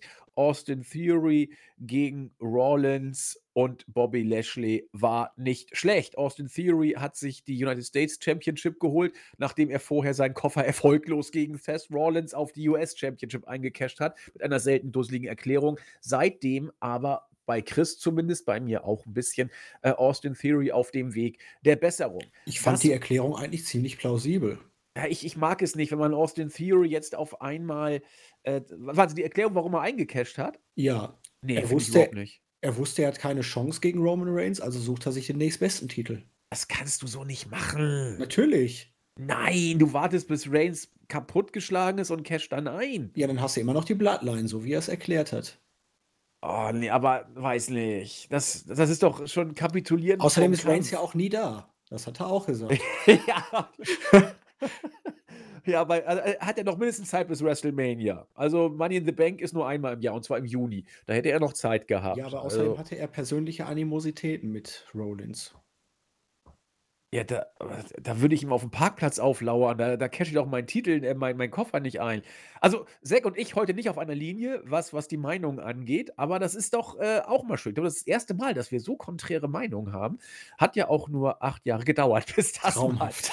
so weit gekommen ist. Ja, aber da gebe ich den Ball doch gleich mal zu Zack Attack. Der letzte Pay-Per-View des Jahres. Äh, Chris und ich fanden ihn richtig gut. Äh, da wollen wir dich doch nicht zu kurz kommen lassen. Ja, also das Wargames-Match war geil, muss ich ganz ehrlich sagen. Sowohl als auch, wobei das der Männer, das fand ich echt absolut gigantisch inszeniert. Das Frauenmatch, das hatte halt ein bisschen mehr das Problem, dass halt vieles zusammengewürfelt wurde, indem man dann Ja. einfach da Mia Yim und Rhea Ripley dann noch dazu gepackt hat und äh, Nikki Cross dann irgendwie aus dem Hut gezaubert hat, die vorher gegen alle war, aber sich dann doch auf einmal mit den Heels verbrüdert hat, was irgendwie so überhaupt keinen Sinn Sag machte. nichts gegen Nikki Cross, die hat mich vom 24-7-Titel befreit. Ja, aber äh, die Tatsache, ne, sie hat ja erst Bailey und Bianca da attackiert. Und dann auf einmal hat sie sich mit den Heels verbrüdert. Das hatte halt irgendwie so überhaupt keinen Sinn für mich gemacht. Stimmt. Aber ja, Match war okay. Insgesamt war ich mit dem Wargames-Konzept zufrieden. Ich glaube ja immer noch, ich kann mich nicht an mehr erinnern, was für eine Matchart das war, wo es über diesem Deckel noch einen zusätzlichen Deckel mit Waffen gab. Ich, Blick nach ich, ich hab's, WCW, oder? ich hab's bis, nee, das ist noch gar nicht so lange her. Ich hab's aber bis heute nicht rausgekriegt, was ich da für eine Matchart gesehen habe. Ob es TNA war damals, wahrscheinlich war es TNA, aber Doch, ich erinnere mich auch. oder ob es nicht bei Das NXT war war. WWE. Also das ich meine, es war bei WWE. NXT. Ah, ich erinnere mich auch. Du hast einen Käfig gehabt und dann war so ein drüber noch ein Käfig und ich meine Adam Cole und Ja, Cole und Gargano waren das, glaube waren ich. da irgendwie und die hatten dann da Waffen noch drin, Ja. aber ich weiß, ich habe auch gesucht, ich finde es einfach nicht, keine Ahnung. Nee, aber Pay-Per-View fand ich gut, fand ich kurzweilig vor allen Dingen, war jetzt nicht alles Gold, was glänzt. Ich kann mich jetzt auch, um ehrlich zu sein, nicht an jedes Match erinnern. Ich glaube, Cross hat dann nochmal verloren gegen McIntyre. Ach nee, McIntyre war in dem Match, ne? Man, McIntyre hatte sich doch irgendwann den Sieg nochmal zurückgeholt. Cross hat äh, bei Crown Jewel verloren im Steel Cage. Ah, das war's, okay. Genau. So, Ja, ich suche jetzt die Stipulation. Pff. Ja, was, was, was, was waren denn das sonst noch für Matches? Bei der Nee, Survivor Series. Ja, Habe ich ja gerade hab ich ja gerade vorgelesen. Ähm, weiß ich jetzt aber auch. Ich, ich, ich, bin, ich, bin, ich bin jetzt leider. Äh, ich bin. Also es könnte. äh, Zack hat mich jetzt zum, zum Grübeln gebracht. Es könnte bei NXT äh, Takeover Toronto 2019 gewesen sein. Two out of three Falls Match. Erster Fall Singles Match, zweiter Fall Street Fight, drittes Match Barbed Wire Steel Cage Match. Bin ich mir aber jetzt nicht ganz sicher, ob da die Waffen versteckt waren. Ich glaube fast ja. Äh, Will es aber jetzt nicht beschreien, müsste ich nochmal nachgucken. Ähm, prüfe ich sonst nochmal. Ansonsten die Frage von Julian, was waren da für Matches sonst noch? Ich bin gerne bereit, nochmal kurz das äh, aufzurufen. Ja, AJ Styles gegen Finn Balor. Ja. Rousey Ja, gegen stimmt. Äh, Shotzi. Da muss ich sagen, das fand ich besser als gedacht. Aber auch. man merkt halt, dass AJ so langsam auch nicht mehr so spritzig ist und oh, ich weiß nicht, Baylor gefällt mir einfach nicht. Nein. Ich, also, Uns auch nicht. also Judgment Day hat ihm jetzt da auch nicht geholfen. Also diese Coolness, die er zu NXT-Zeiten oder auch bei New Japan noch hatte, die ist komplett weg. Jetzt hat er ja auch den Demon King schon ewig nicht mehr ausgegraben. Passt jetzt auch nicht. Vielleicht holt er das gegen Edge noch mal raus, wenn das auch wieder noch mal aufgenommen wird. Oh, da graust es mir schon vor, aber muss eigentlich, ja. Aber ich weiß nicht, catcht mich irgendwie nicht. Priest ist halt ein solider Mitkader, aber äh, ja, deswegen, das ist jetzt nicht so. Und dann hat man noch Rousey gegen irgendwen, ne? Ja, Shotzi. gegen äh, Shotzi, das war nichts. Ach ja, ja, nee, das, äh, das war auch nicht so gut. Nee, nee. nee. Also, Also, aber die Wargames-Matches, die haben gehalten, was sie versprochen haben. Da war ich eigentlich ganz zufrieden. au- auf jeden Fall. Chris, du wolltest noch kurz was sagen? Ähm, es gab noch Austin Fury gegen Rollins und Lashley. War ah, gut. stimmt, da fand ich nur das Finish scheiße. Das war ein cooles Match eigentlich, ja. Ja. Weil bei Nee, dem also- Finish war das irgendwie ein bisschen komisch. Der Spear hat nicht richtig gesessen und Stimmt.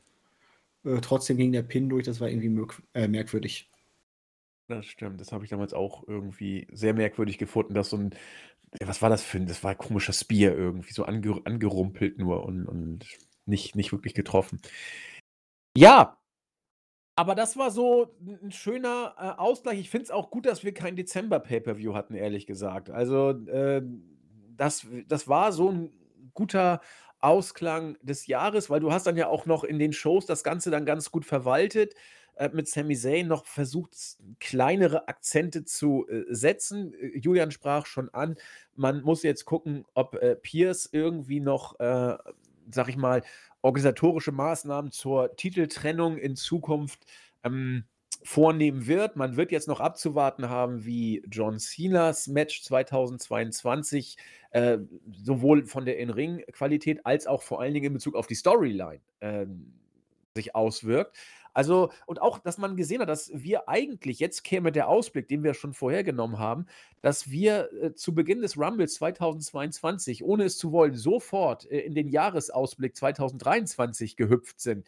Daran sieht man, dass man derzeit über so viel philosophieren kann und es so viele potenzielle Möglichkeiten gibt, wie du was machen kannst, was wir bei WWE, also Chris und ich machen den Spaß ja seit 2019 zusammen, so eigentlich, Chris, lass uns mal überlegen, wann haben wir das denn zuletzt gehabt, dass wir bei WWE mehrere Möglichkeiten gesehen haben und drüber philosophieren konnten? Ja, sogar fast schon heute, Zack und ich, ähm, Streitgespräch will ich es nicht nennen, aber äh, deutlich konträre Meinung äh, zu den äh, verschiedenen Optionen haben. Das, das haben wir doch so, ich kann mich nicht erinnern, dass wir überhaupt zu zweit sowas nicht. hier hatten. Ich ne? glaube nicht, dass wir, ich meine, wir haben hin und wieder über ähm, Brock Lesnar, glaube ich, gesprochen.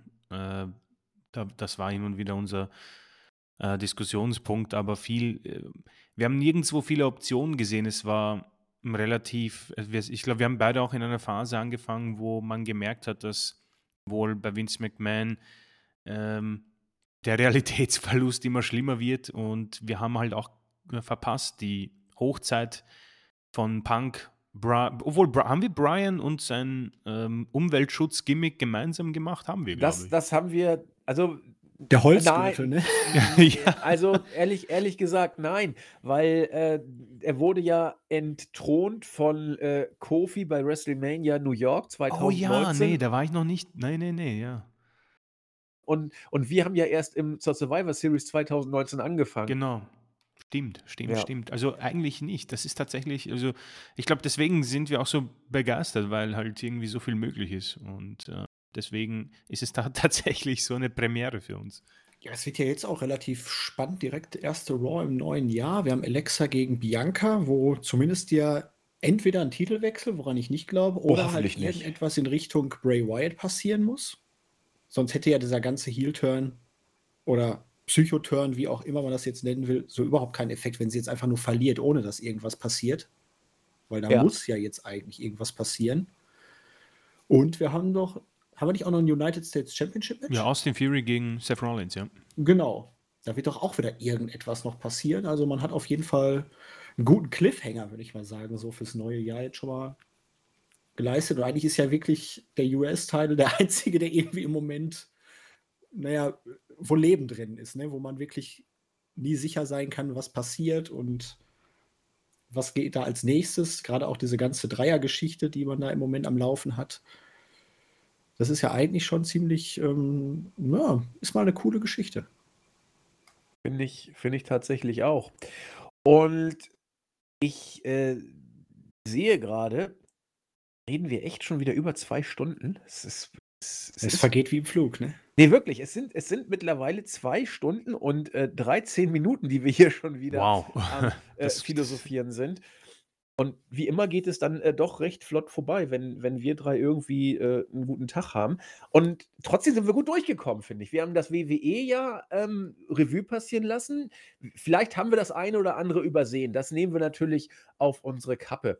Aber ich denke, äh, wir haben zumindest die die Großereignisse gewürdigt. Wenn ihr es noch mal genauer hören wollt, dann, äh wühlt unser Podcast-Archiv durch und, und klickt auf die entsprechende Woche. Chris und ich werden irgendwie drüber gesprochen haben. Und wenn ihr den SummerSlam, euch die Preview anhört, da war sogar Julian auch dabei. Insofern äh, sind da schon ähm, zur Vertiefung genug Möglichkeiten gegeben.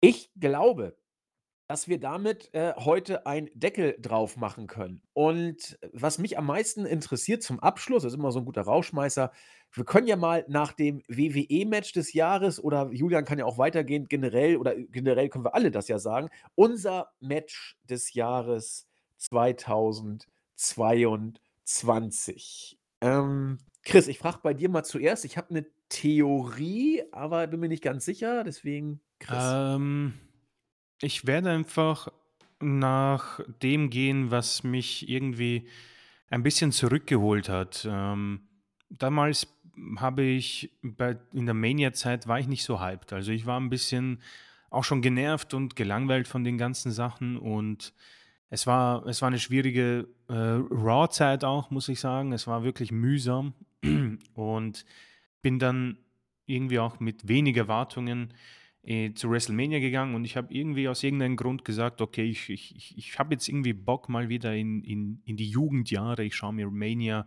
ungespoilert und live an und lege mich vorher hin und zelebriere das richtig.“ Und ja, dann haben Becky Lynch und Bianca Belair irgendwie 'n Match rausgehaut.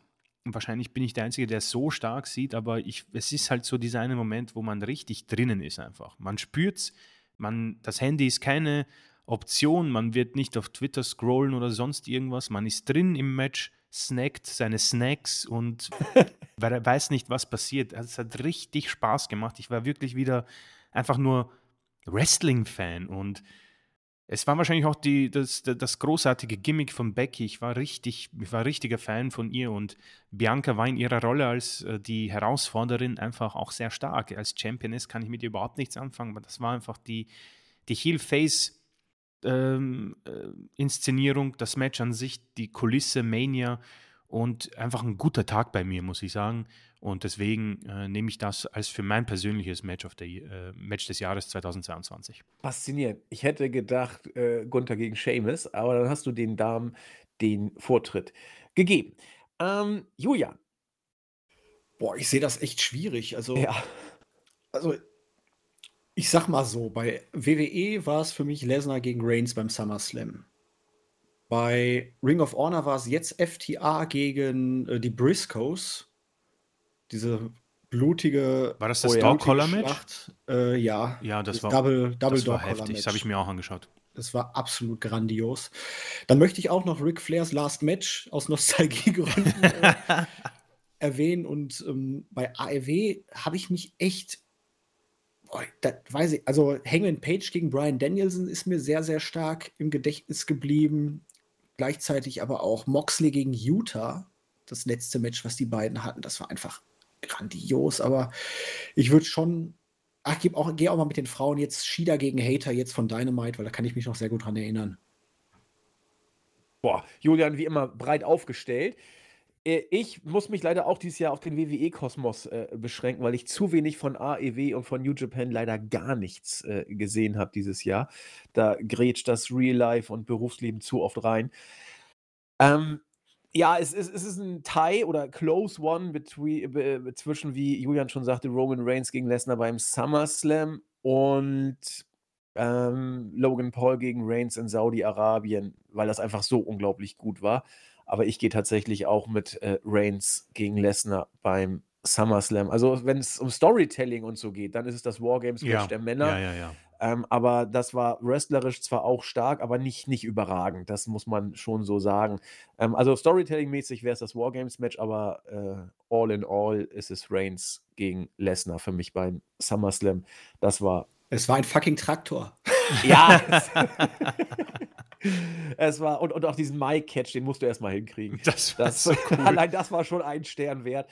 Und vor dem Hintergrund, äh, würde ich mich so aus der Affäre versuchen zu äh, durchzuwuseln. Ja, liebe, äh, Hörerinnen und Hörer, das war's für dieses Jahr. Wir freuen uns immer riesig, wenn, äh, Zack Attack dabei ist. Er ist nach wie vor natürlich auch herzlich eingeladen und irgendwann kriegen wir auch den Jens mal wieder dazu. Das, äh, haben wir, glaube haben wir schon mal zu 4. Podcast gemacht, also wo nur wir 4 dabei waren. Ich erinnere also, wir haben schon mal, Boah, äh, kann Podcast gut gemacht sein. Ich bin mir aber auch nicht hundertprozentig sicher, aber ich habe mit Jens auch immer noch 'ne Zombieber-Review offen, also.